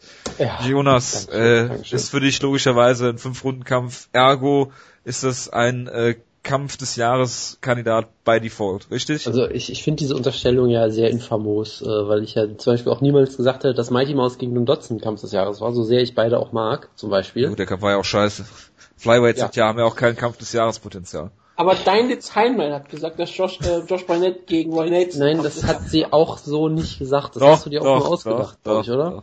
Also das den einzigen, mir nicht ausgedacht. Ich habe also, das von der Timer abgelesen. Also den einzigen Tweet, an den ich mich erinnern kann, der Hinsicht war halt eher so, okay, irgendwie so nach der ersten Runde ist das aktuell auf dem Fight of the Year Potenzial, wenn das so weitergeht und dann ist der Kampf halt abgeflacht so. So habe ich das immer schon. Das Leute gesagt, der Kampf fing super an, ist dann halt ziemlich abgeflacht, aber war immer noch für die Verhältnisse der Heavyweight Division sehr guter Kampf. So, so habe ich das zumindest gelesen. Ja, also keine Ahnung. Für mich war es auf jeden Fall kein Kampf des Jahres. So, dieser Kampf hingegen äh, war für mich ein Kampf des Jahres. Ähm, er wird nicht die Nummer eins sein, weil an, an äh, Lawler gegen McDonald kommt äh, erstmal nichts vorbei, würde ich, ich weiterhin sagen. Aber Davis gegen Yotoku. Ist schwierig zu vergleichen, aber wie gesagt, also Lawler McDonald ist auf jeden Fall meine Nummer eins und was die Nummer zwei ist, müsste ich mir Paul Felder gegen Edson Barbosa. Wollte ich auch gerade sagen. Nein, nein, da war der Kampf viel besser, würde ich weiterhin sagen. Ähm, okay. Und ich fand den Kampf wirklich hervorragend, muss ich sagen. Also er war jetzt nicht ganz so gut wie, wie gesagt, Lawler gegen McDonald, nicht ganz so gut wie zum Beispiel Jones gegen Gustafsson, würde ich weiterhin sagen, aber der er hatte für mich... dieses Jahr war? Ich weiß, ich wollte nur so einen allgemeinen Vergleich ziehen, ähm, weil es ja die beiden Titelkämpfe von Gustafsson sind, die beide Klassiker sind, wie ich finde. Äh, aber es, ich finde, es hatte irgendwie so einen ähnlichen Moment, weil ja ebenso Gustafsson in Runde 2 war es diesmal, diesen Takedown holt, der 1 zu 1, glaube ich, auch der gleiche Takedown war einfach wie gegen John Jones. Hat ja diesen High Single, High Double, wie auch immer man das Crotch. nennt. Genau, High Crotch war das Wort, genau äh, diesen sehr schönen Takedown, den er, glaube ich, eins zu eins so holt und genau wieder explodiert die Halle und in dem Moment denken alle, Moment mal, der Kampf ist vollkommen offen. Weil in der ersten Runde sah es ja nicht so aus. Ich meine, Daniel Cormier Da gab's den ja Hendo-Gedächtnis-Takedown. Ja, oder, oder den Josh Barnett-Gedächtnis-Takedown ja. sogar. Ich meine, den zeigt er ja mehrmals. Diesen absurden Suplex, wo Gustafsson sich einmal in der Luft komplett rotieren muss, um nicht auf dem Kopf zu landen.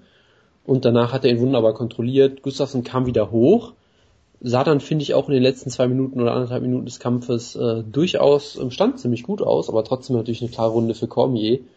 Und da dachte ich halt schon, ja, ich habe den Kampf vorher als total eng gesehen. Aktuell sieht's dann doch wie eine klare Kiste eigentlich für Cormier aus. Und dann kam halt dieser Moment in der zweiten Runde, dieser Takedown, wo auf einmal alles kippt. Und ich mir denke, ach du Scheiße, was ist denn hier los? Und das war halt wie im Gustafsson John Jones Kampf für mich so ein Moment, wo ich irgendwie von der Couch aufstehe und denke, oh, hier passiert gerade was ganz Großes und was ganz Interessantes. Ja, und so lief der Kampf für mich halt auch weiter. Also die zweiten Runde äh, war wunderbar, dann in der dritten Runde kam ja DC eigentlich äh, wunderbar zurück mit diesem traumhaften Uppercut aus dem Clinch ähm, und wird dann auch, ähm, auf einmal fast ausgenockt mit diesem großartigen äh, Knie. Was ja auch, finde ich, eine wunderbare Story war im Prinzip, dass die ganze Zeit Cormier im Clinch wunderbar aussieht, ähm, Gustafsson da überhaupt nicht wegkommt, er wird dann irgendwie mit einer Hand festgehalten, mit der anderen geschlagen und wird dann mehrmals äh, auch erschien mir ein bisschen ins Wackeln zu kommen nach einigen dieser Uppercuts, auch schon in der dritten Runde. Und dann schafft er es ein einziges Mal, den zu kontern mit diesem wunderbaren Kniestoß und knockt dann Cormier fast aus. Und ja, also gerade die dritte Runde war großartig. Äh, die vierte, fünfte Runde war dann sicherlich nicht mehr ganz auf diesem hohen Niveau, weil sie halt beide dann, gerade Gustafsson doch ziemlich müde wurden. Aber immer noch äh, sehr enger Kampf, der vermutlich durch die fünfte Runde entschieden wurde und von daher ich fand den Kampf wirklich wunderbar, einer der besten Kämpfe des Jahres und ich war ziemlich begeistert. Ähm, es gab einen Artikel auf Bloody Elbow, da möchte ich gleich noch drüber reden, über Scoring. Ähm, was ich, ich wusste, dass du darüber reden wolltest. Wieso? Den Artikel. Ich wusste sofort, dass wenn, wenn du davon erfährst, dass du darüber reden möchtest. Wieso? Ist das den Artikel, den meinst du, wo gesprochen wird, dass Gustafsson wieder betrogen wurde? Also im Sinne von, dass ja, in Anführungsstrichen. Die also Punktrichter das, das, dass äh, einmal äh, dass Gustafsson in zwei gleichen Fällen wegen dem gleichen Grund einmal den äh, oder zweimal den Kampf verloren hat, obwohl er einmal äh, den Kampf hätte deswegen gewinnen müssen. Also das, da kommen wir gleich zu. Ähm, was ich was ich super äh, spannend fand eigentlich ist, dass ähm, äh, Cormier bis zu diesem einen Knie eigentlich den Clinch dominiert hat, äh, wo Gustafsson eigentlich gegen John Jones immer den Clinch äh, gut hatte und gerade gegen John Jones hat glaube ich niemand den Clinch irgendwann mal gewonnen in irgendeinem Kampf. Ähm, diese ganzen Single äh, Single Plums oder Single Collar Ties oder wie man sie auch immer nennen mag, hat hat John Jones äh, hat, hat John Jones Entschuldigung bitte äh, DC gehabt äh, und hat irgendwie ich glaube 16 zu 5 Clinch Strikes ge gezeigt oder sowas, da kam die Statistik dann gab es einmal diesen Muay Thai Clinch und dann hat äh, DC auf jeden Fall unfassbare Nehmerqualitäten gezeigt. Es äh, ist gedroppt worden. Äh, ich glaube, in der selbst in der Ringpause war er noch nicht so ganz da. Das haben äh, Dreves und Kopp eigentlich auch schön äh, äh, beschrieben dann. In der nächsten Runde war er noch nicht, ja, ja, da. Genau. Ähm, äh, ja, nichtsdestotrotz, ähm, wenn man sich die Scorings mal so an, anschaut, ähm, ich hatte den Kampf, glaube ich, äh, entweder 48, 47 bei äh, Cormier oder 49, 46, ist auch im Prinzip egal. Also ich hatte auf jeden Fall drei Runden bei Cormier. Hattest du Runde 3 bei Cormier? Nee, nee, nee. Ich hatte die bei Gustafsson. Ähm, Runde 2 hattest du doch schon, hattest du bei Cormier oder was? Ich hatte, Moment, ich hatte, ich hatte, nee, nee, ich hatte Runden 1, 4, 5 vermutlich. 1, 4, 5 fand ich bei Cormier. Genau. 1, 4, 5, auch so gehabt. Ich, 1, 4, 5 hatte ich bei Cormier. Die erste und die letzte war, glaube ich, die klarsten. Äh, in der vierten Runde hat äh, Cormier dann einfach mehr gemacht als Gustafsson, obwohl er da hätte eigentlich profitieren können, aber er hatte, hat, war wahrscheinlich auch nicht mehr ganz äh, körperlich da. Ähm, die dritte Runde hat Cormier eigentlich dominiert bis zu diesem Knie. Ne? Also es gibt wirklich viele Leute, die auch die Runde bei Cormier noch haben. Obwohl, ja, vielleicht wie Punktrichter. Ja. Ja, ich, ich sehe gerade auch bei MMA Decisions, es gibt ja. einen Autor von Bleacher Report, der den Kampf 50 zu 46 für Cormier gescored hat. Da kratze ich mir halt auch ein bisschen am Kopf. Aber gut. Eine 10-10-Runde in Runde 3 oder was? Scheinbar, ja. Also kann man vielleicht, kann man auch durchaus vielleicht machen, klar, weil Cormier sicherlich. Nein, äh, laut Maxstone gibt es nur die, gibt es nur okay. ähm, Sieger in der Runde. Es gibt keine, keine sagen. Ja, also es gibt bei den ganzen Media Scores, es gibt eine Person, die einen Draw hatte tatsächlich. Ähm, eine Person, die den Kampf für Gustafsson hatte, eine einzige Person und sonst halt alle für Cormier, die meisten 48, 47, aber auch ein paar 49, 46. Also da gab es jetzt, glaube ich, im Gegensatz zum Kampf gegen John Jones keine großen Konkurrenz. Ja, ich glaube 13 Leute hatten den für Cormier und dann einen Draw und einmal für Gustafsson. Also äh, relativ klare Tendenz äh, erkennbar. Äh, beim Fanscoring ist äh, Gustafsson vorne, aber klar, da ist die Tendenz eher bei einer Ungerechtigkeit da dann nochmal abzustimmen. Ähm, Im Zweifel auf den Weißen. Also ja. wenn ich das richtig sehe, ist beim Fanscoring auch fast 60% für Cormier insgesamt, oder? Insgesamt ja, aber die, genau. das meiste Scoring ist halt 6, so, ja, ja, 48, 47. Ähm, insgesamt äh, ist, ist Cormier dann doch vorne, ja, ja klar. Ähm, von daher ist es mit Sicherheit keine Robbery. Äh, aber dennoch ein, ein, ein, ein toller Kampf, auch gerade im Light Heavyweight, wo man dann halt nochmal erkennt, wie weit das Light Heavyweight eigentlich so auseinander, äh, auseinanderklafft an Leistungsfähigkeit.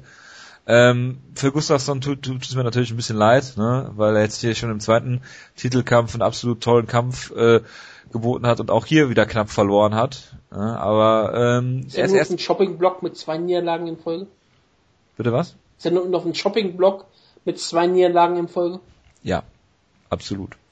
Ähm, Wutke, willst du noch was zu dem Kampf sagen? Ja, äh, was mir halt mal sehr positiv gestimmt hat, war natürlich, dass Alexander Gustafsson mit der Training-Montage aus Rocky 4 rauskam. Natürlich. Eins der besten Lieder überhaupt in der Filmgeschichte. Das war ja, ja. auch die Intro-Musik zum letzten Kampf von Baron von Hagen. Aber Moment, Wutke, Wutke.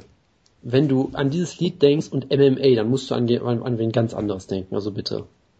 Ich wüsste nicht, MMA, Die MMA-Legende Nobuhiko Takada. Die kam mit Training-Montage raus? Auf jeden Fall in seiner Pro-Wrestling-Karriere öfter mal. Ich weiß nicht, ob er bei Pride damit rauskam. Was ist das für ein Lied gewesen? Burning Heart oder was? Nein, nein, Training-Montage, du hast das so. Lied. Das ist das, wo, wo Rocky den, den Berg hochläuft und Ivan Drago so, halt so, so Frank Mir ja, und, und, und Ivan Drago hat dieses ultramoderne Trainings hat, wo er diesen ähm, Scheinwerfer wegläuft und ähm, Doping gespritzt bekommt. Das ist total geil. Ja. Aber ich habe auch damit schon geschrieben, dass damit rauszukommen als Schwede ist nicht besonders vorteilhaft, denn der Schwede verliert gegen den Amerikaner. Obwohl der Schwede zu dem damaligen Zeitpunkt ein, Russ, ein, Russe. ein Russe ist. Natürlich, aber ich meine, ist ja auch egal. Es war auf jeden Fall ein ziemlich guter Kampf. Also es, man kann darüber reden, aber es natürlich Kampf des Abends ist. Es ist auch völlig klar. Wunderbar unterhalten wurde ich hier auch. Wie gesagt, ähm, ich, ich halte es nicht für einen Kampf des Jahres. Und wenn es ein Kampf des Jahres ist, dann sage ich ganz klar, dann ist es ein relativ schwaches Jahr in der Spitze. Ich wüsste auch schon echt nicht, was für mein, mein Kampf des Jahres bisher ist. Bisher habe ich irgendwie keinen Kampf auch. wirklich ja, so richtig. Es gab viele richtig gute Kämpfe dieses Jahr, aber es gab nicht diesen einen Klassiker, wo ich wirklich sage, okay, ja. das ist der Kampf des Jahres, wo ich sage, an diesen Kampf werde ich mich immer zurückerinnern. Und ähm, es war ein wirklich guter Kampf und ich meine, Gustafsson, ich meine, wenn der fünf Rundenkämpfer hat, dann hat er auch ein Gesicht danach, das sieht man ja auch anders, als fünf Rundenkampf hatte. Das ist richtig. Ich meine, er hat ungefähr 17 ähm, Cuts im Gesicht gehabt und hat eine kaputte Nase und hat bestimmt alles gebrochen, was überhaupt zu brechen gibt. Comey war aus, das hätte eine richtige Schlacht geführt und ja, es war ein toller Kampf, muss man hier nicht groß drüber reden, ihr habt ja schon drüber gesprochen. Ähm, Danny Comey hat sich hier als absoluter Champion ähm, zementiert. Gustafsson man kann immer wieder darüber reden, hat er den Teil schon verdient, darüber hat er auch ähm, ähm, Tobias Dreves sehr häufig drüber gesprochen, ob es nicht sehr komisch ist, dass jemand, der eine, eine schwere Niederlage hatte, hier mit einem Teilshot belohnt wird. Aber Gustav hat bewiesen hier, dass er zu der absoluten Elite der Division gehört. Aber schon wieder ein wichtiger Kampf, und der verliert, darüber haben wir letzte Woche auch drüber gesprochen, über die Psyche der Kämpfer. Und das ist natürlich immer wieder ein weiterer Faktor. Was mich sehr gefreut hat, war, dass man Gustafsson ansah, dass er längere Zeit auch mit Dominic Cruz trainiert hat, indem er immer wieder weggelaufen ist. Weil das macht der Dominic Cruz auch sehr häufig, dass wenn mal so eine Situation ist, dass es gerade nicht läuft, dass er kurz wegläuft und sich dann wieder. Ja, würde ich ihm sofort auf den Hinterkopf schlagen, weil er Während, einfach. Also, ja, der Unterschied ist, äh, Dominic Cruz macht das um einiges besser als Rücken zudreht. Also das ist schon ziemlich nah an der Verwarnung ja. dran. Ich habe also, ganz gehofft, dass Daniel Cormier den Enchiquani macht und Headkick sagt. Oder er hat es doch äh, einmal versucht mit einem Headkick, aber hat einige Schläge mal versucht, als Gustafsson weggelaufen ist, aber konnte ihn nicht gut treffen. Ja, es aber könnte natürlich auch sein, dass äh, der Cardio-Einbruch von Gustafsson auch damit zu tun hatte, dass er halt nicht nur die Nase kaputt hatte und nicht mehr atmen könnte, sondern auch äh, 20% mehr, äh, äh, es gab ja diese, einmal diese Statistik, wie viel die gelaufen sind. Und Cormier hatte irgendwie drei, was, 3000 Fuß oder was auch immer die Messeinheit war und Gustafsson hatte locker mal 1000 mehr oder irgendwie sowas. Ja. Caleb Stans was, hat, was natürlich gut, klar ist. Der einzige Kämpfer, der so Kämpfe gewinnen kann, ist Carlos Condit. Tja. Also, wenn wir jetzt über Psyche der Kämpfer reden, äh, wir könnten jetzt darüber reden, dass Gustafsson mehrmals äh, einfach sich umgedreht hat im Käfig und sein, seine Ringecke angeguckt hat. Aus Gründen, die ich überhaupt nicht verstanden habe. Darüber hat sich auch Tobias Dres darüber gefreut und hat ja irgendwann auch so gesagt, es wäre aber trotzdem völlig okay, wenn Danny Cormier ihn aber ausnocken würde. Es ist ja, sagen, ist ja nicht, ist ja die Schuld von Gustafsson. Ja gut, ja. aber ich meine, äh, das hat sich ja schon ausgezahlt, dass er auf seine Ringecke gehört hat im Rumble Johnson Kampf. Deshalb haben sie wahrscheinlich ja, nur Schwedisch mit ihm geredet. Normalerweise musst du sie dafür ja nicht angucken, um auf sie zu hören. Das war halt das Merkwürdige daran. Weiß ich nicht. Aber vielleicht ist er, ist er auch taub wie Matt Hamill. Er muss Lippen lesen. Das wäre ein sehr interessanter Twist, wenn er im Käfig Lippen liest, ja klar. Oder vielleicht, sie müssten einfach so Schilder hochhalten dann für ihn, einfach damit er das in Ruhe liest. Genau. Nee, also, ähm, ja, ich, ich fand es auch ganz interessant, wie die Ringecken reagiert haben. Irgendwie die Ringecke von Gustafsson hat ihn irgendwie nur angeschrien. Ab irgendeinem Punkt hatte ich das Gefühl, er sah auch in der Ringecke immer total fertig aus. Und also, ja, du musst jetzt kämpfen, du musst jetzt kämpfen, so als würde er irgendwie gleich aufgeben wollen oder so. Das fand ich irgendwie etwas merkwürdige Ring-Beratungsleistung äh, irgendwie. Wo ich halt das Gefühl habe, dass Cormier viel ja, taktischere Anweisungen und sowas kriegt, aber die naja, wer weiß. Die Beratung war im Öffnungskampf der Show im Derek Lewis Kampf, wo der, der eine Coach ihm sagt in der dritten Runde, do it for the boys, do it for the boys. Genau. Ja, und laut dir hat er auch gesagt, der Takedowns sind scheiße, mach das bitte nie wieder. Nach der ersten Runde hat er mir gesagt, okay, äh, Pesta, stopp deine Takedowns. Mach das bitte nicht nochmal. Und dann sagte ja, das, das auch mit so einer Stimme, wo ich dachte, okay, du warst, du warst echt gerade schockiert über die Takedowns von dein, deines Schützlings. Aber egal, Entschuldigung. Ich wollte nur ich wusste, dass ich sonst vergessen würde, darüber zu sprechen. Natürlich. Ja, es gab ja auch, apropos Pesta, das muss ich ganz kurz erwähnen, äh, in seinem letzten Kampf, apropos, nicht in diesem, sondern dem davor, das war Pesto. Äh, gegen, gegen Konstantin Erokin war es, glaube ich. Ja.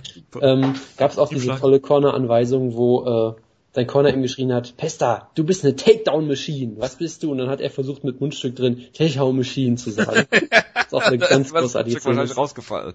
Es, es gibt da einen Wein bei, ich, ich werde das mal verlinken. Ja, bitte. Gut. Aber, ja, ja. Bitte, Wutke. Ich fand an, am Kampf noch besonders toll, dann gab's ja die, als die Punkte vorgelesen wurden und nach war mal klar, wo es gibt eine Split Decision. Da mussten wir auf den Blick von Dana White gucken. Da ist seine Kinnlade ist runtergefallen. Da ist wirklich so eine Panik gerade bekommen, dass Comi den Kampf nicht gewinnt. Und hat wirklich so geguckt, wie, was, Split Decision, wie geht das? Und dann hat er, äh, war George Jones so, schon angerufen. Da war er so glücklich, dass er den Titel an Cormier geben kann. Dann hat man richtig gesehen, wie ihn die Schweißperlen schon auf der Stirn standen. Und hat er erstmal durchgepustet. Das war schon ziemlich beeindruckend zu sehen. Dann gab es die beeindruckende Promo von Danny Cormier, wo auf einmal Melanie gesagt hat, ja, alles was für ihn im Vorlauf war, war fake. Ich habe eigentlich überhaupt kein Problem mit Alexander Gustafsson ich habe euch Fans alle total verarscht mit meiner Promo und ich finde das, ich kann das jetzt auch sagen, weil ihr habt ja schon Geld dafür bezahlt, deswegen kann ich euch gerne sagen, dass ich euch derzeit verarsche mit eurer Promo. Ich liebe eigentlich Alexander Gustafsson, er hat mich für einen besseren Kämpfer gemacht. Ich habe nur Respekt vor ihm. Alles, was davor war, nicht echt. Und ich habe eigentlich auch, ähm, aber keine Sorge, John Jones hasse ich wirklich. äh, also keine Sorge, wenn ihr immer, wenn ihr denkt, äh, dass ich euch immer verarsche, nein, nein, natürlich. natürlich. Keine Sorge, kauft, kauft mal nächsten Pay-Per-View. Wenn ich eine Blutfehde habe, die ist dann, die ist dann echt. Gustafsson mag ich, aber alle anderen, da habe ich echte Blutfehde. Keine Sorge. Ja, also man, man hätte das bei der Fehde mit Gustafsson vielleicht auch schon ahnen können, dass die nicht ganz echt ist, weil beide es ja geschafft haben, den Eventsponsor Halo 5 in ihren Trash Talk mit einzubeziehen. Gab es diese großartigen, großartigen Tweets, wie sie gesagt haben, ja, ich werde dich so platt machen wie der Charakter in Halo 5, was jetzt bald rauskommt, ein tolles Spiel ist, kauft euch. So. Ich hoffe, dass sie wenigstens dafür Geld gekriegt haben und nicht nur. Ich auch noch, ich sag, ich sag's weiter, ich möchte einen Australien-Show haben mit dem Hashtag für Halo 5. Der Hashtag für Halo 5 ist ja Hunt the Truth und das wäre ein geiler Main Event für eine Australien-Show. Mark, also Mark Hunt, Hunt gegen Brandon Farrell. Ja, auf jeden Fall. the truth. Ich, ich, ich, ich stelle mir gerade vor, wie Mark Hunt und Brandon Vera eine Twitter-Fehde starten. Verified. Gut. Über äh, Aliens. Bitte? Ja. Über Aliens. Genau. Ähm, Donald Trump. Auf den eben schon äh, angesprochenen Artikel. Ähm, es geht darum, dass äh, der Bloody Elbow Autor Anton äh, Tabuena sagt, ähm, dass Alexander Gustav, also er stellt die These auf, dass Alexander Gustafsson der ähm, Subjektivität der Punktrichter zum Opfer gefallen ist, weil, also erstmal schreibt der Alexander Gustafsson falsch, was mir auch ein Dorn im Auge ist. Ähm, und zwar geht es darum, dass ähm, im Kampf gegen John Jones er den Kampf eigentlich ähm, dominiert hat äh, bis, ich glaube, es gab diesen Spinning Elbow von Gustafsson, äh, gegen Gustafsson, der ihn fast ausgenockt hat, ähm, in einer Runde, die er eigentlich dominiert hat. Dann gab es die Runde in diesem Kampf jetzt, die Cormier dominiert hat und er dann Cormier fast ausgenockt hat. Und in den meisten Fällen hat er äh, also in, äh, ich glaube, äh, fünf von sechs Punktrichterkarten hat er diese Runde verloren. Also sowohl, also zwei von dreien haben im Cormier-Kampf die Runde nicht gegeben und äh, keiner der Punktrichter im Jones-Kampf. Das heißt, es sind zwei ähnliche Szenarien. Und zwar im John Jones Kampf waren es noch 36 Sekunden, bis die Runde zu Ende war, und im Cormier Kampf noch 44 Sekunden. Und er hat halt ähm, ja auf fünf von sechs Punktrichterkarten beide Runden verloren. Irgendjemand, der dazu was sagen möchte, ist das eine Theorie, die durchaus haltbar ist oder völlig bei den Haaren herbeigezogen? Es ist halt einfach so, unterschiedliche Punktrichter haben unterschiedliche Meinungen. Und wenn es andere Punktrichter sind, dann wird natürlich jeder Punktrichter die Sachen anders bewerten. Ich habe mal auf Facebook einen Kommentar gelesen, der gesagt hat, dass er die Runde 10-8 für Gustafsson gescored hat. Dritte Runde. Also, bitte. Ähm, wir werden immer subjektive Meinungen haben. Und ja gut, wenn das, wenn das jetzt, was ist eigentlich aus, sorry, bitte. Nein, nein, mach ruhig. Äh, was ist denn aus der aus der Big John McCarthy Geschichte jetzt geworden, dass äh, Schaden vor allen Dingen zählt? Ja, das hab ich auch, haben sie ja nicht weiter besprochen. Also bei Bellator also wurde ja war das eine Bellator exklusive Regeländerung? Nein, ich vermutlich ist das eine echte Regeländerung. Ja, bei John, John McCarthy wäre ich mir da nicht so sicher. Ja, aber ich kann mir aber sehr gut vorstellen, dass es irgendwann eine, eine Regelauslegung da jetzt gibt. Vielleicht wurde auch beim darüber mal gesprochen, aber es ist auch relativ egal. Ich würde die Runde trotzdem nicht 10-8 geben. An, nie, es gibt nicht eine Runde, die ich 10-8 scoren würde, deswegen ist es egal. Aber, ähm, soll ich sagen, es ist halt, wenn Punktrichter haben halt andere Auslegungssachen. Das bei Gusto halt wirklich Pech, dass er halt wirklich an jeweils Punktrichter dass er jeweils an Punkte äh, gekommen ist, die nicht seine Meinung vertreten. Außer Derek Cleary. Der war bei beiden Kämpfen dabei. Weiß ich nicht. Der hat auf jeden Fall den Kampf für Gustav. Ach so, ach so, ach so, ach so meinst du das? Okay. Nee, äh, du, Jojo kann, du kannst nur, das Argument Jojo auch wollte gerne nur machen. den Vornamen sagen. Genau. Ein gewisser Derek Cleary. Ähm, Derek. Ach so, okay. Ja, aber Stefan ähm, Derek Cleary. es ist halt relativ ähm, tragisch für Gustafsson. Ich kann ich kann, ich kann das Argument sogar verstehen von dem Artikel. Ich kann das sogar nachvollziehen. Ähm, ich würde es am Ende nicht teilen. Also Gustafsson hat ein bisschen Pech gehabt, aber ähm, es ist jetzt nicht so, dass er jetzt zweimal den Titel betrogen wurde. Ja, also ich würde da jetzt auch nicht zu viel reininterpretieren. Ich denke, es zeigt halt auch einfach, dass auf diesem hohen Niveau halt wirklich auch solche Kleinigkeiten schon entscheiden können. Nuancen. Ach, Nuancen sollte das heißen, okay. Nuancen. Ja, ich habe gerade auch kein Wort. Ich musste kurz überlegen. Nuancen will der Wutke sagen. Ja. Gut. Wie der Portugiese sagen würde, nicht wahr? Natürlich. Gut. Was macht man jetzt mit Cormier soll ja gegen John Jones gebucht werden. er kämpft jetzt gegen Ryan Bader. ja. mhm. Natürlich. Rashad gegen äh, Alexander Gustafsson. Warum? Weiß ich, Ich nicht. weiß auch, also ich, ich glaube irgendwie auch, dass man Gustafsson jetzt erstmal wieder langsam aufbauen sollte, weil Ja, also du hast echt das ja nein. Hast du den Kampf gesehen? Nein, aus gutem Grund glaube ich nicht so Oh. OSP. Also, Er hat ja schon mal gekämpft, scheiße. ich sag mal so, ich, OSP ich kann, und Teixeira also, sind noch da. was ich mir halt auch wirklich gedacht habe, ist, du hast so ein bisschen die Gefahr, dass du Gustafsson mit, mit der Niederlage hier komplett verbrennst, erstmal für mehrere Jahre. Deshalb glaube ich, du kannst ihn auch, du kannst ihn auch locker gegen, ja gut, jetzt nicht Jimmy Manuel nochmal, aber gegen so ein Kaliber irgendwie stellen, glaube ich, Brett ist wäre gar nicht so verkehrt. Ne? Da ist das Niveau nicht so Ja, besonders ich weiß, das ist das, das ist das Problem. Aber ich, ich würde ihn da erstmal ein bisschen aus dieser Szene raushalten, ehrlich gesagt, weil ähm, er hat jetzt Ja. unfassbar viel auch eingesteckt in, diesen, in dieser ganzen Zeit und der braucht jetzt, Ja, OSP er braucht vielleicht auch, vielleicht auch jetzt mal einen relativ einfachen Sieg, um sein Selbstbewusstsein wieder aufzubauen. Ja, aber er hat ja schon einfache Siege gehabt, oder nicht? Er hatte bisher nur einfache Siege. Jimmy gehabt. Manowar ist doch ein einfacher Sieg. Ich, es ist Light Heavyweight, was willst du machen? Also, Ja, gegen Ich- irgendwen stellen halt, der einen Namen hat. ja, Nikita Krylov ist der beste Kampf, den ich mir vorstellen kann. Ja, unbedingt. Und dann, Ich meine, das ist gar nicht so, es ist Das ist gar nicht 15 weit weg, das muss ich auch ehrlich sagen. der ist nicht also mal Top viele- 15, oder? Ist er Top 15? Nicht? Ich habe keine Ahnung. Nikita Krylov ist nicht gerankt. Ja. Aber Okay, er andere ist, Idee, andere Idee. Alexander Gustafsson gegen Tom Lawler. das habe ich sogar gerade eben, wollte ich sogar ernster vorschlagen. Gottes Nein, aber du musst doch mal realistisch denken. Was willst du mit Gustafsson machen? Wie ist denn der hat gegen die 25 ganzen, ganzen Top-Leute hat er oben ja schon gekämpft. Oder hat er einen Kampf gegen Lovic gehabt? Glaube nicht, ne? Nein, hat er nicht. Aber ich meine, du kannst ihn jetzt auch nicht sofort gegen einen anderen Topmann stellen. Du musst ihn schon etwas runterstellen. unterbringen, wie du es auch richtig gesagt hast. Und da hast du nix von gutem Niveau. Da ist der Beste von diesen Kämpfern, hat er schon gekämpft, Jimmy Manowar oder sowas. OSP ist vielleicht die Ausnahme, die könnte, die, die könnte man ihn stellen. Ja, aber, aber OSP ist relativ auch. ungefährlich für ihn, oder? Ah, ja, ist er auch. Aber wenn du ihn auf einer Eurocard stellen müsstest, vielleicht bei der nächsten Schweden-Show, dann ist ein Kampf gegen Nikita Krylov gar nicht so weit weg. Ja, aber du kannst ihn nicht gegen einen un, uh, ungerankt. Nur dann stellst du ihn gegen Corey Anderson. Ja, stell ihn doch gegen Fabio Maldonado. Ist doch egal. Der ist Nummer 12 gerankt wenigstens noch.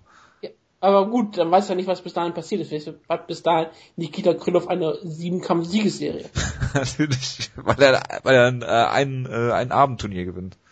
Gegen Fejau, äh, Beastin 25-8, Tom Lawler und Little Knock im Finale. Der bisher nur Freilose hatte dann. Ich würde es ihm zutrauen. Ja. Äh, gut, machen wir weiter mit dem Common Event, auch im Light Heavyweight. Ähm, Ryan Bader gegen Rashad Evans. Ich bin jetzt dafür, ich habe es schon in den Chat geschrieben, Rashad nur noch R-A-S-H-U-T zu schreiben.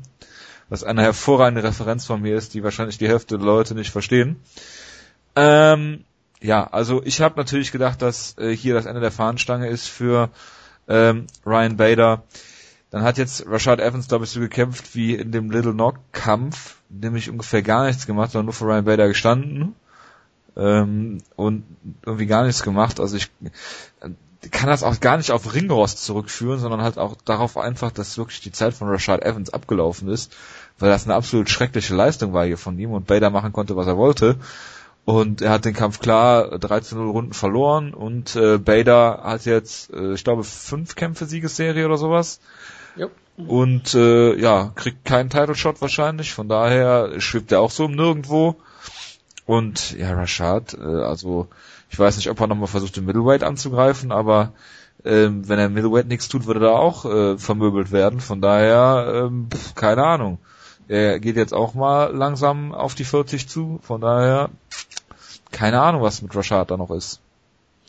Ja, also ich, ich finde es schwierig. Ich habe mir den Kampf, muss ich sagen, aus Zeitgründen auch nicht ganz angeguckt und der lief halt auch so ungefähr wie erwartet und war jetzt nicht so ganz faszinierend zu sehen. Ich finde es halt schwierig, weil auf der einen Seite ist es eindeutig nicht mehr der alte Rashad Evans, wie er auf, an, der, in, an seiner Hochzeit mal war. Auf der anderen oh, Seite. Oh doch, er halt, ist der alte Rashad Evans. Ja, auf, in der Hinsicht sicherlich schon, ja. Ich, ich finde es halt schwierig, das zu balancieren, weil ich finde, man sollte Ryan Bader schon äh, Credit für den Sieg auch geben, weil ich meine, selbst einen älteren Richard Evans so einfach zu Boden zu nehmen und zu outstriken, ist durchaus eine Leistung und ich finde, er sah hier, äh, nach dem, was ich gesehen habe, doch ziemlich gut aus und auch verbessert aus. Und gleichzeitig denkt man sich immer, ja gut, aber Prime Richard hätte ihn bestimmt trotzdem besiegt. Also es ist irgendwie weiterhin auch äh, eigentlich ein unglücklicher Sieg für Vader, weil eigentlich redet weiter keiner über ihn, sondern nur noch Ja, weil er, weil er es halt nicht, nicht spektakulär geworden hat, ne? Ja. Und das Problem bei Rashad ist halt, er, er lebte halt immer von seiner Geschwindigkeit. Und die geht ihm jetzt so ein bisschen flöten. Und dann steht er, steht er einfach wie das Kaninchen vor der Schlange und wartet auf Konter, setzt proaktiv gar nichts ja? ja? Und das ist halt, das ist halt relativ schlecht, ne? Früher ja, hat er auch noch mehr also, gekickt und also irgendwie, äh, ja, also ja. wenn du dich halt komplett auf Konter auslegst und dein Timing dann auf einmal weg ist, dann hast du halt irgendwie nichts mehr am Ende. Das ist halt bei ihm, glaube ich, echt das Problem. Und ich meine, man muss natürlich auch sagen, äh, äh, äh, Bader hat das auch durchaus gut gemacht, dass er ihm halt die Möglichkeit äh, indem er sehr solide auch äh, geboxt hat und so weiter und so fort. Aber trotzdem, klar. Also es ist auf der einen Seite, Bader hat sich verbessert, Richard hat sich verschlechtert, also irgendwie kommt es in der Mitte irgendwo raus. Evans hat sich den, äh, Bader hat sich den Titan Shot eigentlich verdient, er wird ihn vermutlich niemals kriegen, weil äh, es halt nicht spektakulär ist und die UFC ihn nicht mag, aber naja. So Übrigens, was ich noch sagen wollte, es gibt ja UFC Embedded, das ich sehr, sehr hervorragend finde. Ähm, und da hat äh, Daniel Cormier schön mit äh, Ryan Bader in der Sauna Flachse gemacht, ja.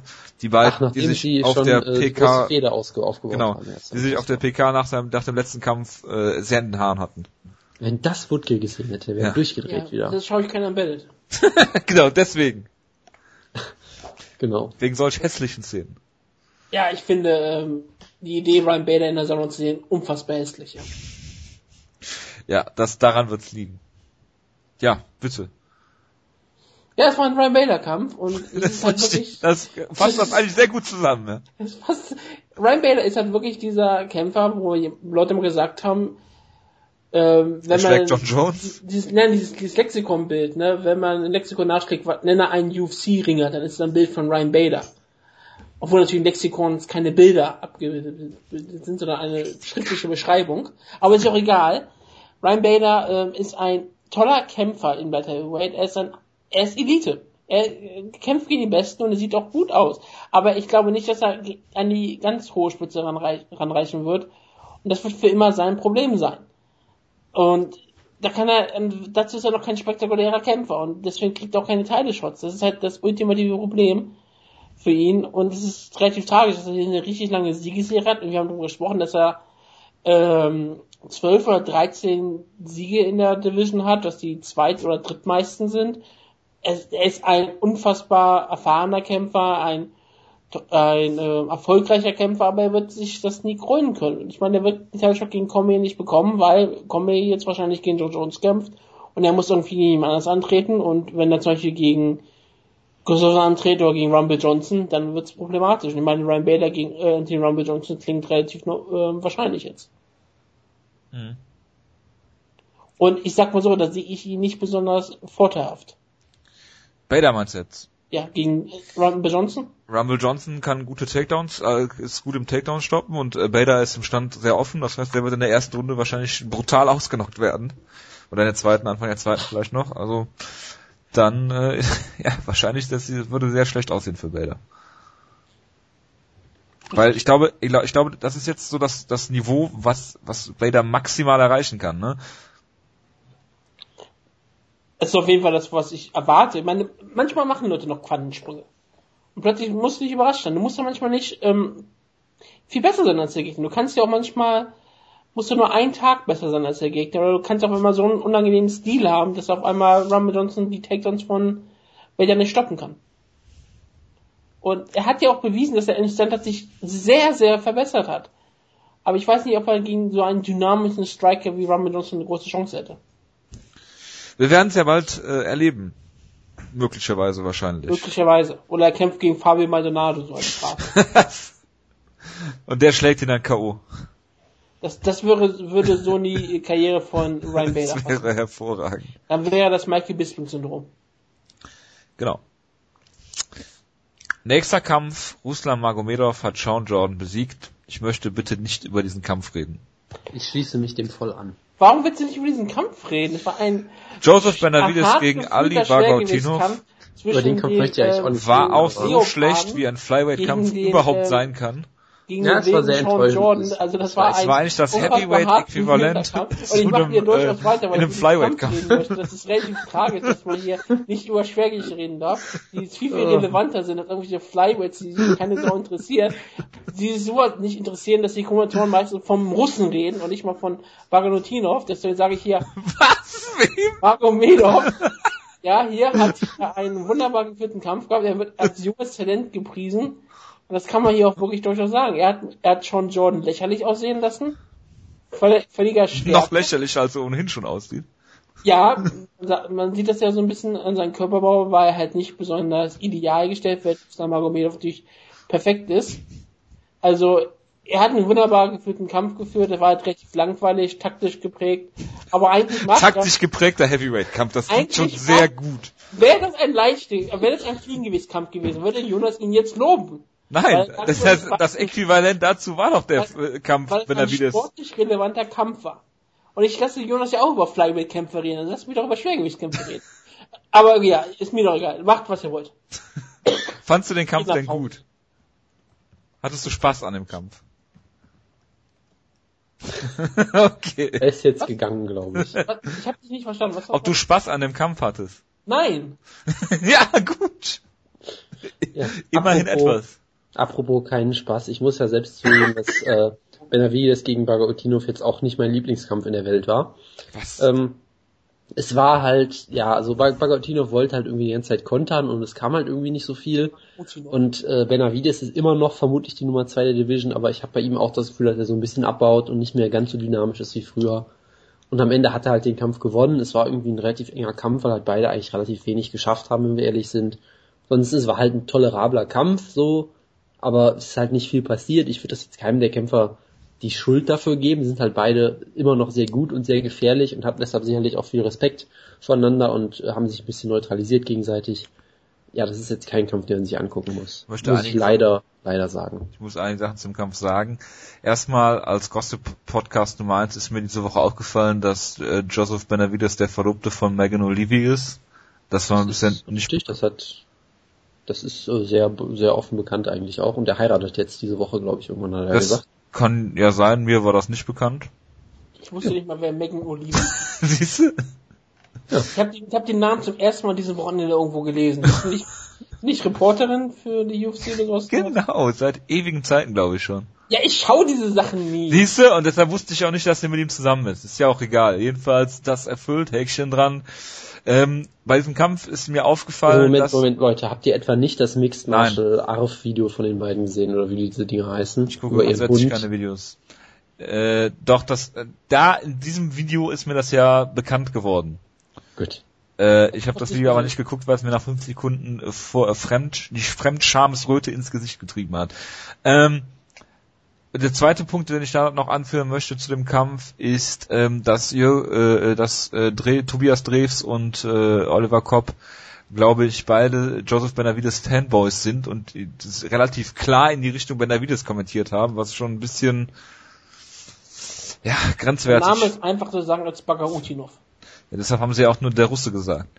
Meisten ja, Fällen, ja. Bagautinov ist auch nicht so schwer eigentlich, aber gut. Der Name ja, wurde aber. hat es eben auch sehr spektakulär geschafft. das ist richtig. Ja, weil ihr mir die ganze Zeit reingeredet hat, dann macht man irgendwann gehört auf Fehler. Natürlich. Aber ich stehe zu meinen Fehlern, das Jojo, der immer wieder Joseph Benavides ablenkt. Ähm, hat sich hiermit auf gar keinen Fall noch einen Title Shot verdient. Den hat er sich sowieso nicht verdient, außer wenn er jetzt durch die Division nochmal durchrennt und alles brutal ausnockt. Aber warten wir mal ab. Immerhin, man muss ihm zugute halten, er hat nicht angefangen zu brawlen und ist dann ausgenockt worden oder irgendwelche solche Geschichten. Was machst du mit Josef Benavides? Was haben wir denn? Außer heiraten scheinbar. Kannst du ihn doch gegen Horiguchi stellen, oder? Warum? er gewinnt den nicht Kampf. Wollen. Weil er jung ist und äh, auch ich aus mein, dieser Niederlage lernen kann. Und wenn ich meine, du könntest, du, du könntest ihn gegen John Dodson stellen, weil du sagst, die hat die der eh beide besiegt und sind Nummer zwei und Nummer drei der Division. Das könnte ich mir gut vorstellen. Ansonsten ist es halt schwierig, weil du willst ja nicht, dass er neue Contender besiegt, ja, gut, die es eh nicht gibt. Von gegen wen kämpft Formiga nochmal? Er kämpft ja nicht gegen, äh, gegen Cejudo jetzt? Ja. Ja, kann ja. sein. Stimmt, genau. Aber du willst halt auch nicht Benavides gegen Cejudo stellen, glaube ich. Ich meine, sie haben es schon mal gebuckt. Das fand ich damals schon komisch, weil wenn Benavides gewinnt, äh, ist halt scheiße für dich, so. Ja, aber sonst kannst du ja nicht viel. Ian McCall hat ja schon gekämpft, glaube ich, ne? Ja. Moraga auch. Horiguchi ist ja das ich nächste. Hab's, ich hab's, ich hab's, ja, ich hab, Tex Mexican Devil. Nein, dann sag ich's halt nicht. Doch. Los, sag, sag. Ich habe ja eben gesagt, dass man ihn nicht gegen Talente stellen sollte, weil er dann am Ende noch gewinnt, aber ich meine, Ray Borg würde ihn natürlich locker siegen. Da könnte man das natürlich noch machen. Sergio Pettis hat doch gewonnen. Das ist ganz toll. Ihn. das ist eine gute Idee von mir, ne? Er hat die Nummer 10 besiegt. Der fast von Chris wurde. Ja. Ehemaligen das ist soweit richtig. Ähm, Wutke, bist du noch da? Ja. Gut. Ähm, du bist natürlich Frauenbeauftragter von Schlagkraft und darfst jetzt über einen sehr verwirrenden Kampf reden, Juliana Pena gegen Jessica Ai, weil beide ungefähr die gleiche Frisur hatten und sehr ähnlich angezogen waren und bei Bodenkampf nicht nur für Tobias Dreves, auch für mich manchmal nicht so wirklich zu erkennen war, wer wer jetzt ist sie haben relativ unterschiedliche Haare gehabt und sie haben unterschiedliche Hautfarbe, aber sonst ist alles in Ordnung, glaube ich. Aber ja, ich fand es auch sehr, sehr lustig. Ich finde es total absurd, dass die Kämpferin in der weißen Hose, Julia Pena, erlaubt, ein schwarzes T-Shirt zu tragen, also kein T-Shirt, ein schwarzes Top zu tragen, während natürlich Jessica auch schwarze Klamotten trägt, weil sie ist die Kämpferin in der schwarzen Hose. Ich meine, das ist völlig absurd. Ich liebe auch die, immer noch die UFC-Farbe Champion. Aber ja, aber ja, ich, ich finde die Reebok-Farbgebung von den Fight Kids, mit Anführungszeichen, sowieso unfassbar hässlich. Also dieses ja, Schwarz-Weiß ich mein, ist unfassbar. So, aber so viel zu Uniformen, ne? Ja, und ich meine, selbst bei den, selbst bei den Männerhosen gibt's ja quasi weiß mit schwarzen Sprenklern und ja, schwarz mit weißen Sprenklern, was ich auch schon verwirrend finde. Das passiert das mir auch. Das ist ja genauso der Fall. Das, das ist ja bei Frauen ja. genauso. Hier, hier war es ja mit den Tops vielleicht noch ein bisschen schwieriger. Ja, weil es gibt keinen Grund. Ich dachte, normalerweise trägt man ein weißes Top oder sowas auch immer. Dann hätte man noch eins gefunden, aber nö, sie trägt aber ein schwarzes.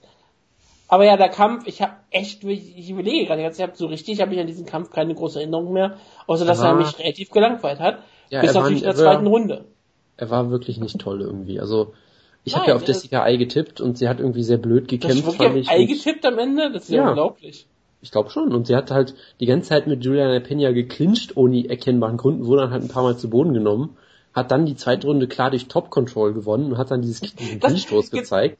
Ja, genau, also es war alles auch, irgendwie ja, sehr, sehr merkwürdig und dritte Runde hat sie dann halt verloren und hat den, ich hatte das Gefühl, dass sie eigentlich durchaus den Kampf hätte gewinnen können, wenn sie ein bisschen cleverer den Kampf führt, aber es war mir dann irgendwann auch egal. Wie zum Beispiel nicht den Clinch suche mit der besseren Grapplerin. Ja.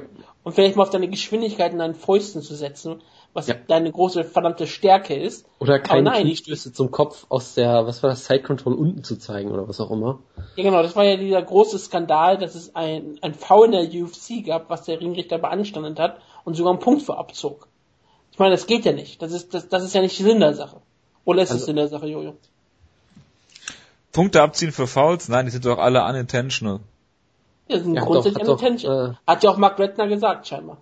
Ach, wurde er wieder zugeschaltet. Ich ja, habe hab gespult in dem Kampf und das habe ich, ich habe das Foul noch gesehen und dann hatte ich keinen Bock mehr, dann wollte äh, Decision vorspulen und war schon äh, Mitte der ersten Runde bei Benavides gegen Bogatinov dann.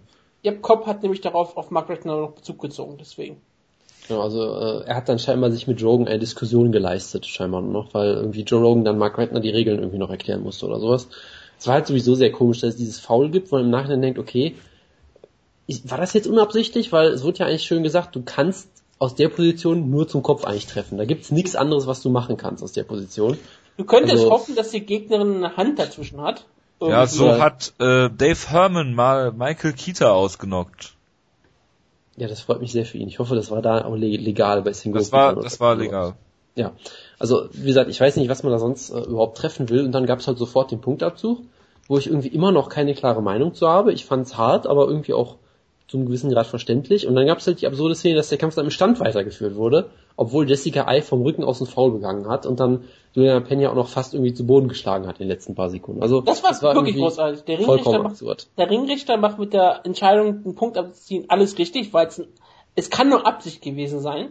Und selbst wenn sie es einfach auch spontan die Regel vergessen hat, das ist ja trotzdem ein Regelbruch. Und ja. es kann ja kein unabsichtliches Foul gewesen sein. Deswegen muss der Punkt abgezogen werden, weil das muss dann einfach der Fall sein. Wenn du mit völliger Absicht sowas machst und der Gegner damit ja auch absolut schadest, dann musst du auch dafür eine Strafe bezahlen. Das ist halt ein Punkt in diesem Fall. Aber dass der Kampf dann auch dann stehen weitergeführt wird, das war dann wirklich perfektes Mixed Martial Arts. Weil selbst wenn der Ringrichter alles richtig macht, macht er doch am Ende alles falsch. Genau. Es war übrigens Jim York, der per X-Kick und Punches dann ausgenockt worden ist bei Sengoku. Michael Kita war die Omoplata von Dave Herman. Ja, das war sehr Maximo Blanco-mäßig von ihm. Ich werde in Lecklock genommen, ich trete dem Gegner einfach ins Gesicht mit dem anderen Bein.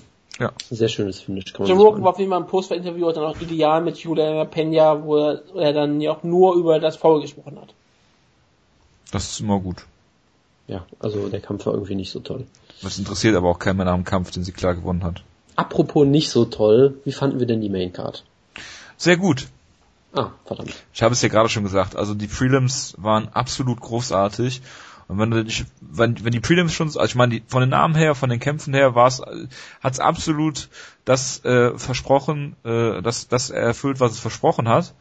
Ähm, was bei Prelims ja nicht immer so ist, oder gerade bei, bei Kämpfen mit großartigen Namen. Und die Namen auf der Maincard gingen dann ja auch gut weiter eigentlich. Ich meine, bei den Heavyweights hoffst du natürlich auf einen schnellen K.O. und äh, ja gut, Bader gegen Rashad, okay. Aber Cormier gegen Gustafsson war ja dann gut. Das war wie so eine, wie so eine Sinuskurve im Prinzip, ein Auf und Ab. Und äh, ja. Ja. Und wie gesagt, die selbst die Flyweights waren halt nicht so. Okay, bitte. Ich, ich, ich fand die Main Card nicht besonders gut, sagen wir es mal ganz ehrlich. Ich fand sie, ich fand die Card weiterhin nicht schrecklich. Jetzt, ich, ich habe zwar überhaupt keine Erinnerungen an Iron Pena, aber ich habe gedacht, der Kampf war jetzt nicht wirklich schrecklich. Ich fand ihn okay. Benavides gegen Bogatinov war, in, war, ich würde nicht sagen in Ordnung im Sinne von, oh, er hat mich unterhalten, sondern er war noch so, dass ich sage, okay, war ein Kampf. Äh, da hat sich ja auch, jedermann über Max was zu sagen, Dres hat sich ja auch über die Fans aufgeregt, die geboot haben. War das in diesem Kampf? Ich ja, glaube ja. Sein, ja, ja. Ich glaube, hat sich darüber aufgeregt, dass es nicht angeht, dass ein Kämpfer wie Benavides ausgebuht wird, der einen taktisch schlau geführten Kampf geführt hat. Seiner Meinung nach. Deswegen fand ich das sehr schön. Also, ähm, ähm, der Dres Freund der Flyweights. Natürlich. Magomedov hat hier eine Star-Make-Performance gezeigt, das muss man hier ganz klar herausstellen, hat einen Top-Contender hier besiegt und als junges Talent in der Schwergewicht Division hat er damit äh, seinen Standpunkt gemacht, dass er ein künftiger Title-Contender ist. Ist er gerankt bei dir? Natürlich ist er bei mir gerankt. Auf jeden Fall wird er gerankt sein, wenn er nicht gerankt ist. Ich muss jetzt, ich muss jetzt nach der Show auf jeden Fall ähm, online bringen. Also wenn die Show ähm, online ist, habt ihr die aktuellen Rankings, keine Sorge. Ryan Bader gegen Rashad Evans war ein Ryan Bader Kampf und der Main Event war, war sehr gut. Ja, ich äh, verzichte jetzt auf weitere Kommentare, weil es wurde sehr schön gesagt und ich möchte jetzt zum Highlight der Show natürlich kommen. Dem guten Herrn Pantera, Jair Rodriguez. Joey, du hast den Kampf, rauskommt. Joey, du hast den Kampf ja leider nicht gesehen, das ist äh, tragisch. Ähm, Wutke, möchtest du denn zu dem Kampf irgendwas sagen, bevor ich meine Viertelstunde... Nein, äh, ich, ich, bin, ich finde auch manchmal ganz klar, manchmal muss man Leuten ihre Viertelstunde auch erlauben, deswegen überlasse ich dir jetzt völlig das Feld erstmal.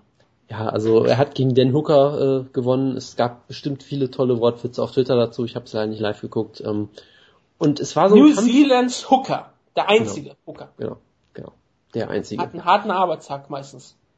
Ja, den hat er auf jeden Fall am Samstag oder Sonntag, wie auch immer. Äh, Rodriguez hat so eine Weile gebraucht, um Fahrt aufzunehmen und ich meine, Hooker ist ja auch durchaus ein unangenehmer Gegner. Er hat Knockout Power, er ist auch unfassbar groß für die Division. Dominik Rodriguez äh, selber ja auch, ja. Und dann irgendwann hast du, also anfangs war es wirklich, ich hatte wirklich so ein bisschen Sorgen, weil Rodriguez halt ab und an mal irgendeine spektakuläre Aktion gezeigt hat, die haben teilweise auch nicht geklappt und dann passierte halt irgendwie in der ersten Runde noch nicht ganz so viel, aber er hat dann irgendwann richtig Fahrt aufgenommen, es war großartig, was er da ausgepackt hat. Ich möchte es mal John Jones-esque nennen, einfach in dem Sinne, in dem Sinne, er hat, also so ein bisschen wie im Kampf gegen Stephen Bonner, er hat halt nicht dieses Ringen und diese, diese, äh, diese absurden Fähigkeiten vielleicht nicht so ganz, aber er hat halt sehr auch diesen kreativen Stil, dass er halt einfach so absurde Sachen versucht und dann auch klappt. Ja, also wie ähm, John Jones hat das ja immer gerne gemacht, dass er äh, so versucht, den Gegner so ein bisschen an die Hose zu greifen, um so einen Takedown anzudeuten und dann einen Spinning Elbow zu machen. Das hat er auch mehr oder weniger gemacht. Hätte er, glaube ich, irgendwie einen Hackentrick gemacht und dann aus dem Hackentrick einen Spinning Backfist gezeigt oder irgendwie sowas. So ganz absurde Aktion. Er hat einmal so einen äh, rückwärts fallenden Kick gemacht, wo er sich einfach irgendwie um 360 Grad gedreht hat und dann nach hinten hat einfach fallen lassen. Und hat dabei Dan Hooker erst mit dem Knie getroffen und dann auch noch mit dem Fuß auf dem Hinterkopf, also quasi mit einem Kick ihn doppelt getroffen. Das war unfassbar spektakulär. Ähm, es gab halt sehr schöne Aktionen wieder, er hat auch ein paar schöne Takedowns und so weiter gezeigt und einfach wahnsinnig spektakulärer Stil und du siehst halt, er hat unfassbares athletisches Talent und ist unfassbar kreativ im Käfig jetzt schon. Natürlich hat er noch nicht äh, die besten, sag ich mal, er hat jetzt keinen tollen Jab oder nicht die äh, tollsten fundamentalen Aktionen und ein paar Mal ist er auch ein bisschen zu wild rückwärts gelaufen und solche Sachen. Also es ist natürlich noch viel äh, Raum offen nach oben, aber das Potenzial ist hier wunderbar da. In Runde 3 hat er noch sehr, sehr wacky gegrappelt irgendwie, wo dann vom Rücken aus versucht hat, die ganze Zeit komische Submissions anzusetzen. Ähm, was man noch erwähnen sollte, er hat sich in Runde 1 scheinbar schon den Fuß gebrochen, der dann auch ziemlich grotesk angeschwollen ist und hat trotzdem den Kampf absolut souverän zu Ende geführt und ja, ich war, ich war sehr begeistert von den wunderbaren Aktionen wieder. Ich glaube, um die, um die, ich glaube, um die zweite Runde zu sehen, habe ich irgendwie sieben Minuten gebraucht, weil ich so oft zurückspulen musste oder so. Also es war wunderbare Leistung mal wieder vom Breakout-Star des Jahres natürlich ganz klar. Also ja, hier Rodriguez ist der zukünftige größte Star Mexikos. Ich meine, er wird kein Valesquez und Kevin Gastelum ablösen als der größte Star aus Mexiko. Das ist völlig eindeutig. Er ist auch der richtigen Gewichtsklasse für die Mexikaner. Die freuen sich über die kleinen Leute. Und er ist ein spektakulärer Kämpfer. Sehr, sehr, sehr angenehmen Stil. Ähm, also hier haben wir wirklich tollen Kampf geliefert. Ich meine, er wird auch gut aufgebaut. Ich meine, Danny Hooker war ein solider Test. Das ist ein guter, guter Kämpfer, unangenehm, wie auch angesprochen wurde. Und wie gesagt, Dominic Cruz hat auf ihn getippt, auf den Hooker, und, und ich, man sah ja auch immer wieder, dass Rodriguez ähm, durchaus mit ihm härter arbeiten muss, als mancher vielleicht gedacht hat. Aber Rodriguez hat klar gezeigt, dass er ein, ein wirklich besonderes Talent ist. Seine Kicks, die er auspackt, sind ähm, spektakulär und auch, sind auch technisch so gut, dass die auch meistens treffen. Das sind nicht nur einfach Flashy Kicks der Flashy Kicks wegen, außer dass er am runden Ende immer diesen Rolling Kick zeigen muss. Den muss er ja. Halt ein, ich finde halt ein großer Fan von Jushin Liger. Muss man immer ja, wieder zeigen einfach. Der macht auch immer nur zu runden Ende, weil er genau weiß, da kann der Gegner auch eh nichts mehr machen, wenn er nicht trifft. Das finde ich äh, wunderbar. Einmal ja. hat er, glaube ich, auch in, in der Runde ganz klar gezeigt, oder? Hat er nicht einmal sogar damit hart getroffen oder was? Weiß ich nicht mehr. Er hat halt diesen, einmal diesen Rückfall, Rückwärtsfallkick in der Runde gezeigt. Ich weiß nicht, ob du den jetzt meinst. Ja, ich Aber, bin mir auch nicht, gar nicht mehr sicher.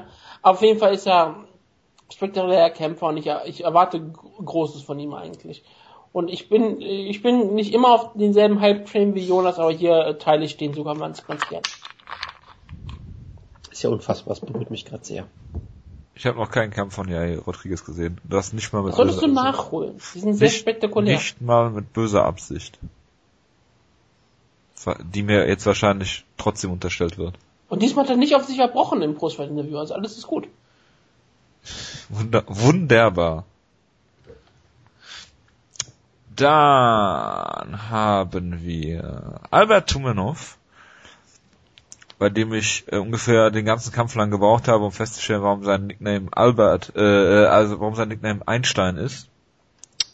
Ist es wegen Albert?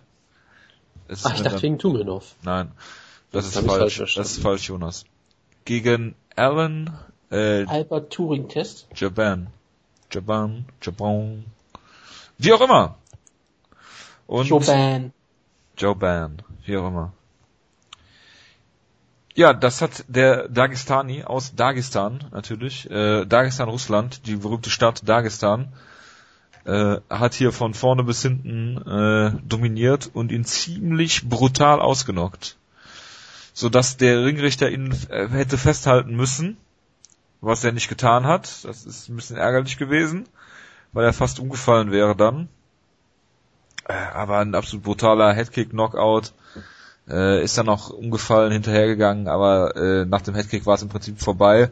Äh, obwohl äh, die Deckung eigentlich oben ist, äh, tritt er eben durch die Deckung durch und äh, ist ein hervorragender Knockout und Tumenov, ja, sky's the limit, sag ich mal.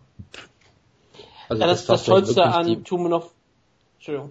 Mach du ruhig. Ich wollte nur sagen, dass es vielleicht sogar wirklich die beste Gesamtleistung am Abend war, weil das war wirklich unfassbar beeindruckend und äh, bitte mach du erstmal.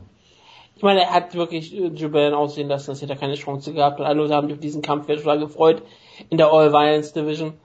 Und ich meine, es war ja wirklich ein All Violence Kampf. Tumenov hat sich da als ein absoluter Contender jetzt ähm, zementiert.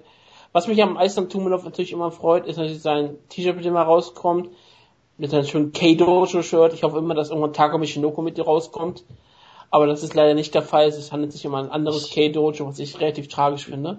Ich hoffe immer, dass er mit der Musik von Takemichi Nobu rauskommt, aber das wird, glaube ich, auch nicht so schnell passieren. Dune of Gonna Kick You Ass hat er ja auch hier wirklich gezeigt.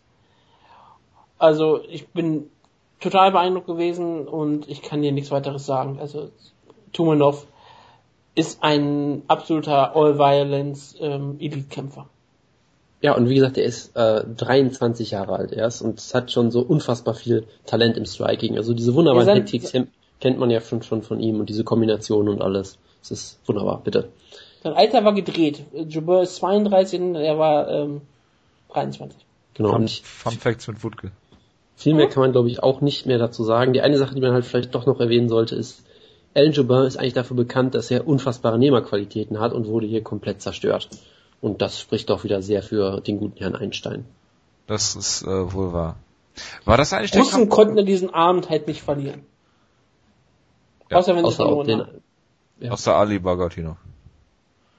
Und den Inmix. Und, wo, und wurde nicht einer von den Russen auch äh, aus der Dagestan Republic angekündigt und der andere einfach nur aus Dagestan? Das ich fand ich auch irgendwie sehr merkwürdig. Und einer aus Maschaskalia. Stimmt, genau, obwohl das ja auch Dagestan ist.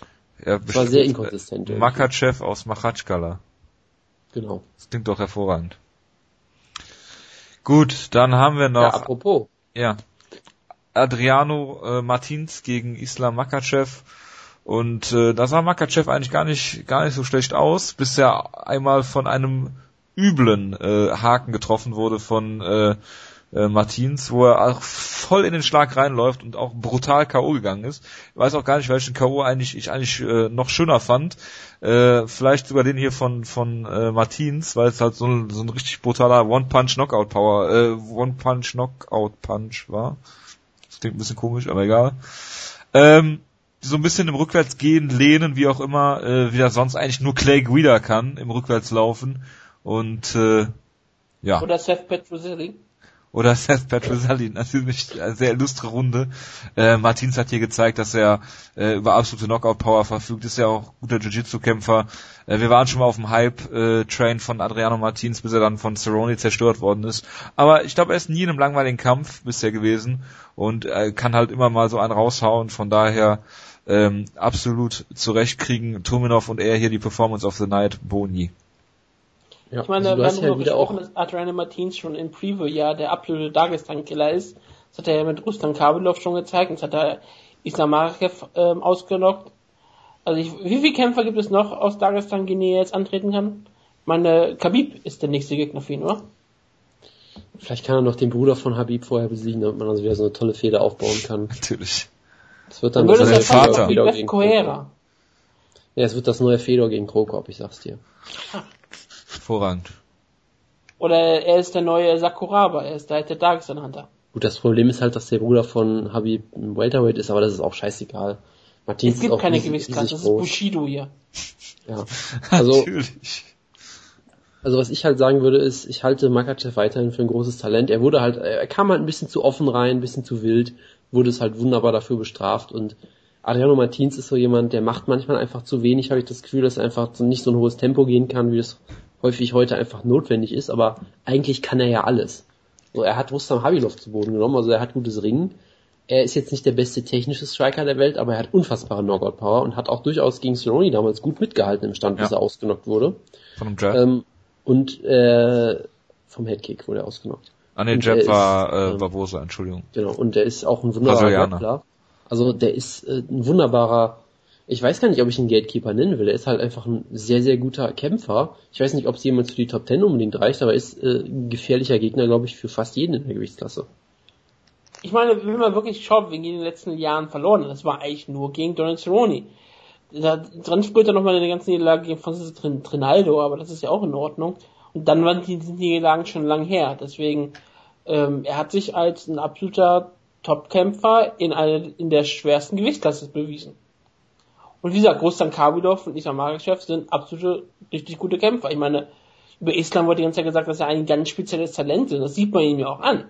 Der hat wirklich das Potenzial, auf, äh, da nach ganz oben zu kommen. Und er wurde hier äh, total brutal ausgenockt. Und das war kein zufälliger Knockout.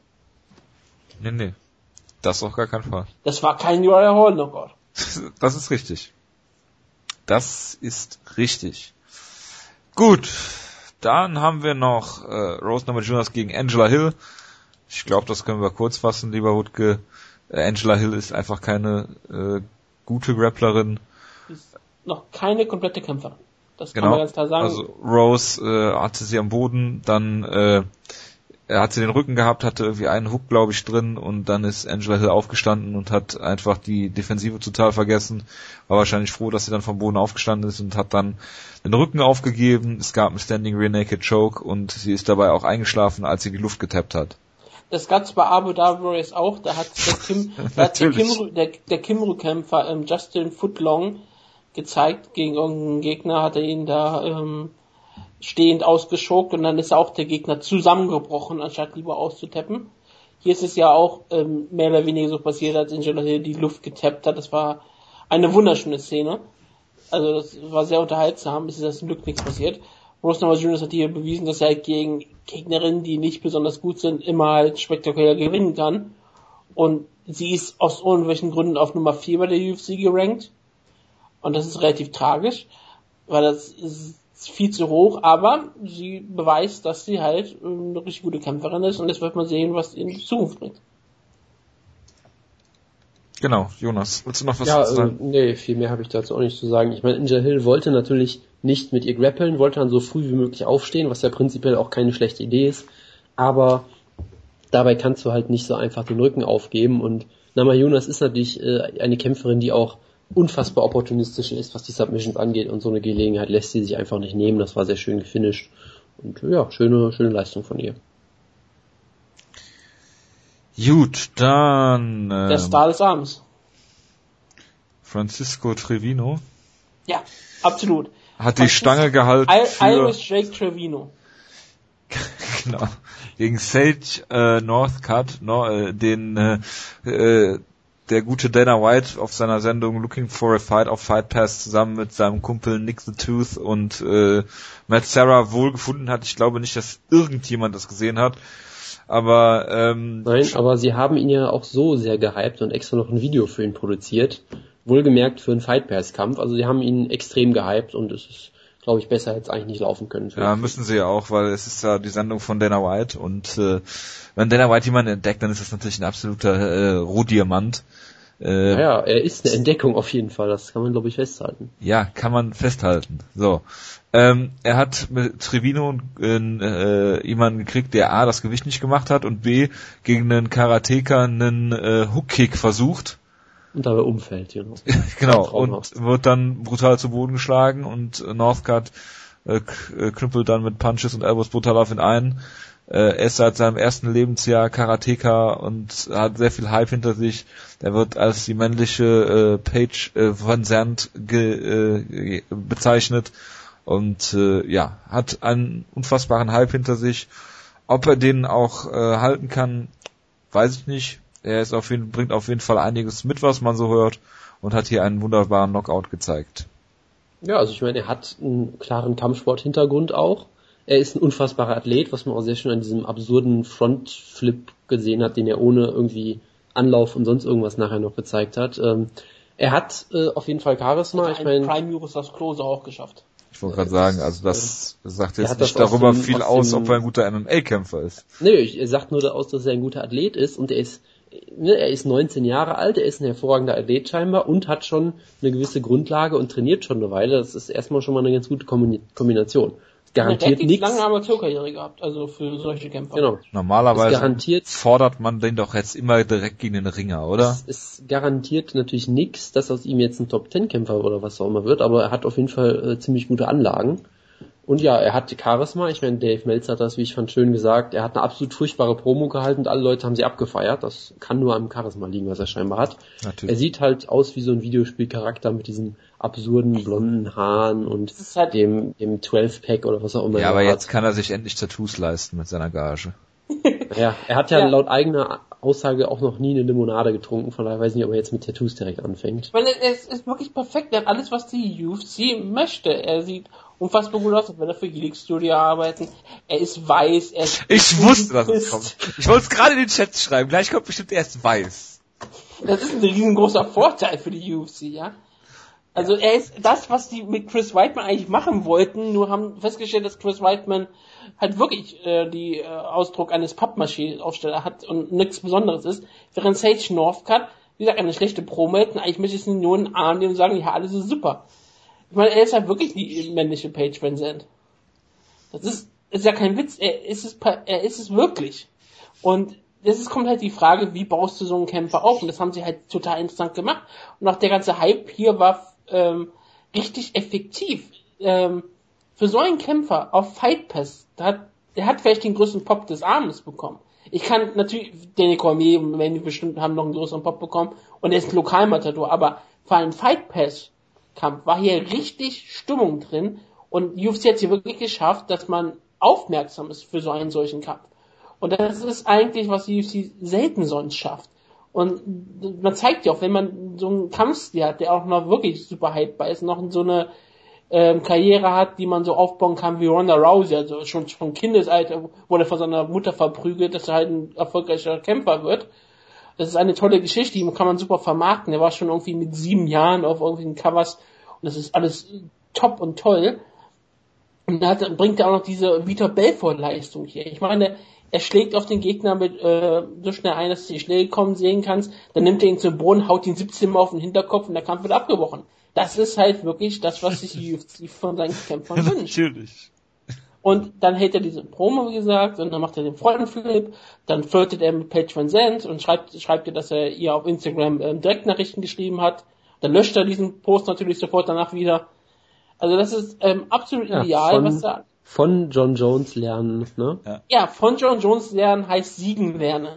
Natürlich. Und ich hoffe, dass auch in der Zukunft sehr viel von, äh, von John Jones lernt, wie man äh, mit Öffentlichkeit umgeht und wie man mit, wie man mit Erfolg, die ersten Skandale wie, wie mit Erfolg umgeht. Und ich hoffe, dass er auch in dieselbe, in dieselbe Gruppe kommt, also dass die bald Bros werden. oh Gottes. Er sollte, sollte ihn unter, unter seine Fittiche nehmen. Dann ist John Jones der Batman, er ist ein Robin. Natürlich. Natürlich. Ja, und ich meine, das ja, war natürlich, äh, sorry, es war für ihn. Wird viel bringen, Entschuldigung. Ja, und es war, halt, sag ich mal, ein dankbares Matchup für ihn natürlich. Ach. Und äh, die Frage, es wird sich jetzt halt zeigen, ob die UFC nicht irgendwann die Geduld, Geduld verliert, weil eigentlich ist der mit 19 noch viel zu früh für die UFC. Mit 6 und, und 0 und niemand besiegt ist ja. Genau, der, kämpft, der kämpft in einer sehr, sehr kompetitiven ja, Division im Gegensatz zu Patch Van Zandt zum Beispiel. Überall sind Haie. Genau, von daher bin ich mal sehr gespannt. Ist ein Regenbogenfisch. ich bin, sehr, ich bin sehr gespannt, wann sie die Geduld verlieren und ihm den ersten High vorsetzen, was dann vielleicht nicht mehr klappt. Aber es geht hoch. Aktuell bisher haben sie alles richtig gemacht. Und Oder pass auf, so Sage Northcutt gegen CM Punk. ja. Natürlich. Aber du hast ja vorhin sowas gesagt wie, man müsste jetzt gegen Jäger kämpfen. So, Spaß. Das ja. ist zum ersten Mal, wo ich sogar sagen würde, ähm, ihm noch ein bisschen mehr Zeit geben, wäre ist halt sogar sehr fair. Anders als Conor McGregor, der ja schon eine lange Karriere hatte wenigstens, wo du wirklich sagen musst, okay, irgendwann muss er mal gegen Ringer antreten, weil er normal, kann ich hier noch sagen, er ist 19 gemacht, und wenn, äh, meinetwegen, wenn er in den nächsten ein, zwei Jahre gegen keinen Ringer antritt, ist das völlig in Ordnung. Ja, aber hätte er ja auch nicht gemacht, äh, wenn, wenn äh, Aldo sich nicht verletzt hätte, ne? Richtig. Von daher, ich kann es bis zu einem gewissen gerade noch verstehen, dass man Leute schützt. Irgendwann muss er mal gegen Ringer ran, aber lass ihn natürlich noch zwei, drei Kämpfe haben. Man hat man ja bei Wonderboy Thompson gesehen, sobald man gegen den Ringer Matt Brown gestellt hat, war der Hype-Train dann auch erstmal entgleist. Ne? Klar. Ich meine, wenn du gegen einen Ringer mit Jude der gut antrittst, hast du keine Chance. Natürlich, dann ist halt vorbei, ne? Der äh, damals noch Non-All-Violence Matt Brown. Ne? Muss man ja einfach mal so sagen. Da gab's doch keine All-Violence-Dinge. Knallhart, ja. Ähm, Sergio Pettis gegen Chris Carriazo war auch für Flyweights, fand ich jetzt ein relativ langwieriger Kampf. Pettis hat hier gewonnen und mehr möchte ich dazu auch eigentlich nicht sagen. Ja, es war okay. Pettis hat's äh, mal geschafft, aus seinem Talent was zu machen. Er hat wieder in der dritten Runde ein bisschen abgebaut, hatte da einige Probleme, aber Chris Carriazo ist ja auch ein Eichen sehr unangenehmer Gegner und Patches hat es eigentlich die ersten zwei Runden relativ einfach aussehen lassen, von daher. Was ich übrigens äh, sehr gut fand, äh, entschuldige, dass ich unterbreche, ist, dass du letzte Woche darüber geredet hast, dass Chris Carriazo keine Knockout-Power hat und das erste, was Joe Rogan, glaube ich, gesagt hat, ist, dass Chris Carriazo über unfassbare Knockout-Power verfügt. Da fehlen mir dann die Worte zu. Gut, ich guck mal, äh, Chris Carriazo den letzten Knockout. Liade Santos hat er ausgenockt, ja, und davor hat er im Jahr 2009 bei LTD Rumble in Richmond ähm, Rolando Velasco um den ISCF Bantamweight Titel ausgenockt. Er hat meinen Creative Fighter mit Leckkits mal ausgenockt. Und diesen Titel hält übrigens mittlerweile ähm, der gute TJ Dillashaw. Das freut mich sehr für ihn, dass er da nebenbei auch noch Zeit für findet, neben seinem UFC, neben, neben seiner UFC-Regentschaft. Genau, nach den ISCF Lineal Bantamweight Title zu verteidigen. Sprechen wir mal lieber darüber, dass das schwarze Monster den böhmischen Löwen erlegt hat. Bitte, Wutke, the stage is yours. Derek Lewis gegen Victor Pesta, es war der Klassiker, den wir uns erwartet haben. Es war, am, Ende war es der Kampf, den ich so ein bisschen bei Sean Jordan mehr erwartet habe. Ich habe gesagt, Sean Jordan gewinnt in der dritten Runde per Knockout. Hier war es dann Derek Lewis, der Victor Pesta äh, besiegt hat, weil Victor Pesta nach drei Minuten der ersten Runde keine Kondition mehr hatte, während Derek Lewis auch keine Kondition mehr hatte, aber natürlich Herz bewiesen hat und die Kontrolle übernahm und hat natürlich den Löwen hier keine Chance mehr gab. Pesta wurde gehypt als der einzige tschechische Kämpfer in der UFC. Das ist natürlich auch wirklich tragisch. Carlos Vermola ist schon lange nicht mehr hier. Wir vermissen ihn immer noch sehr.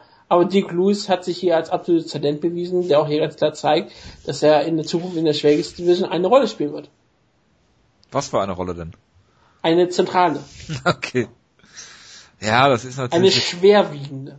Das ist natürlich jetzt hier tragisch für den tschetschenischen Tschechen, äh, Viktor Pester.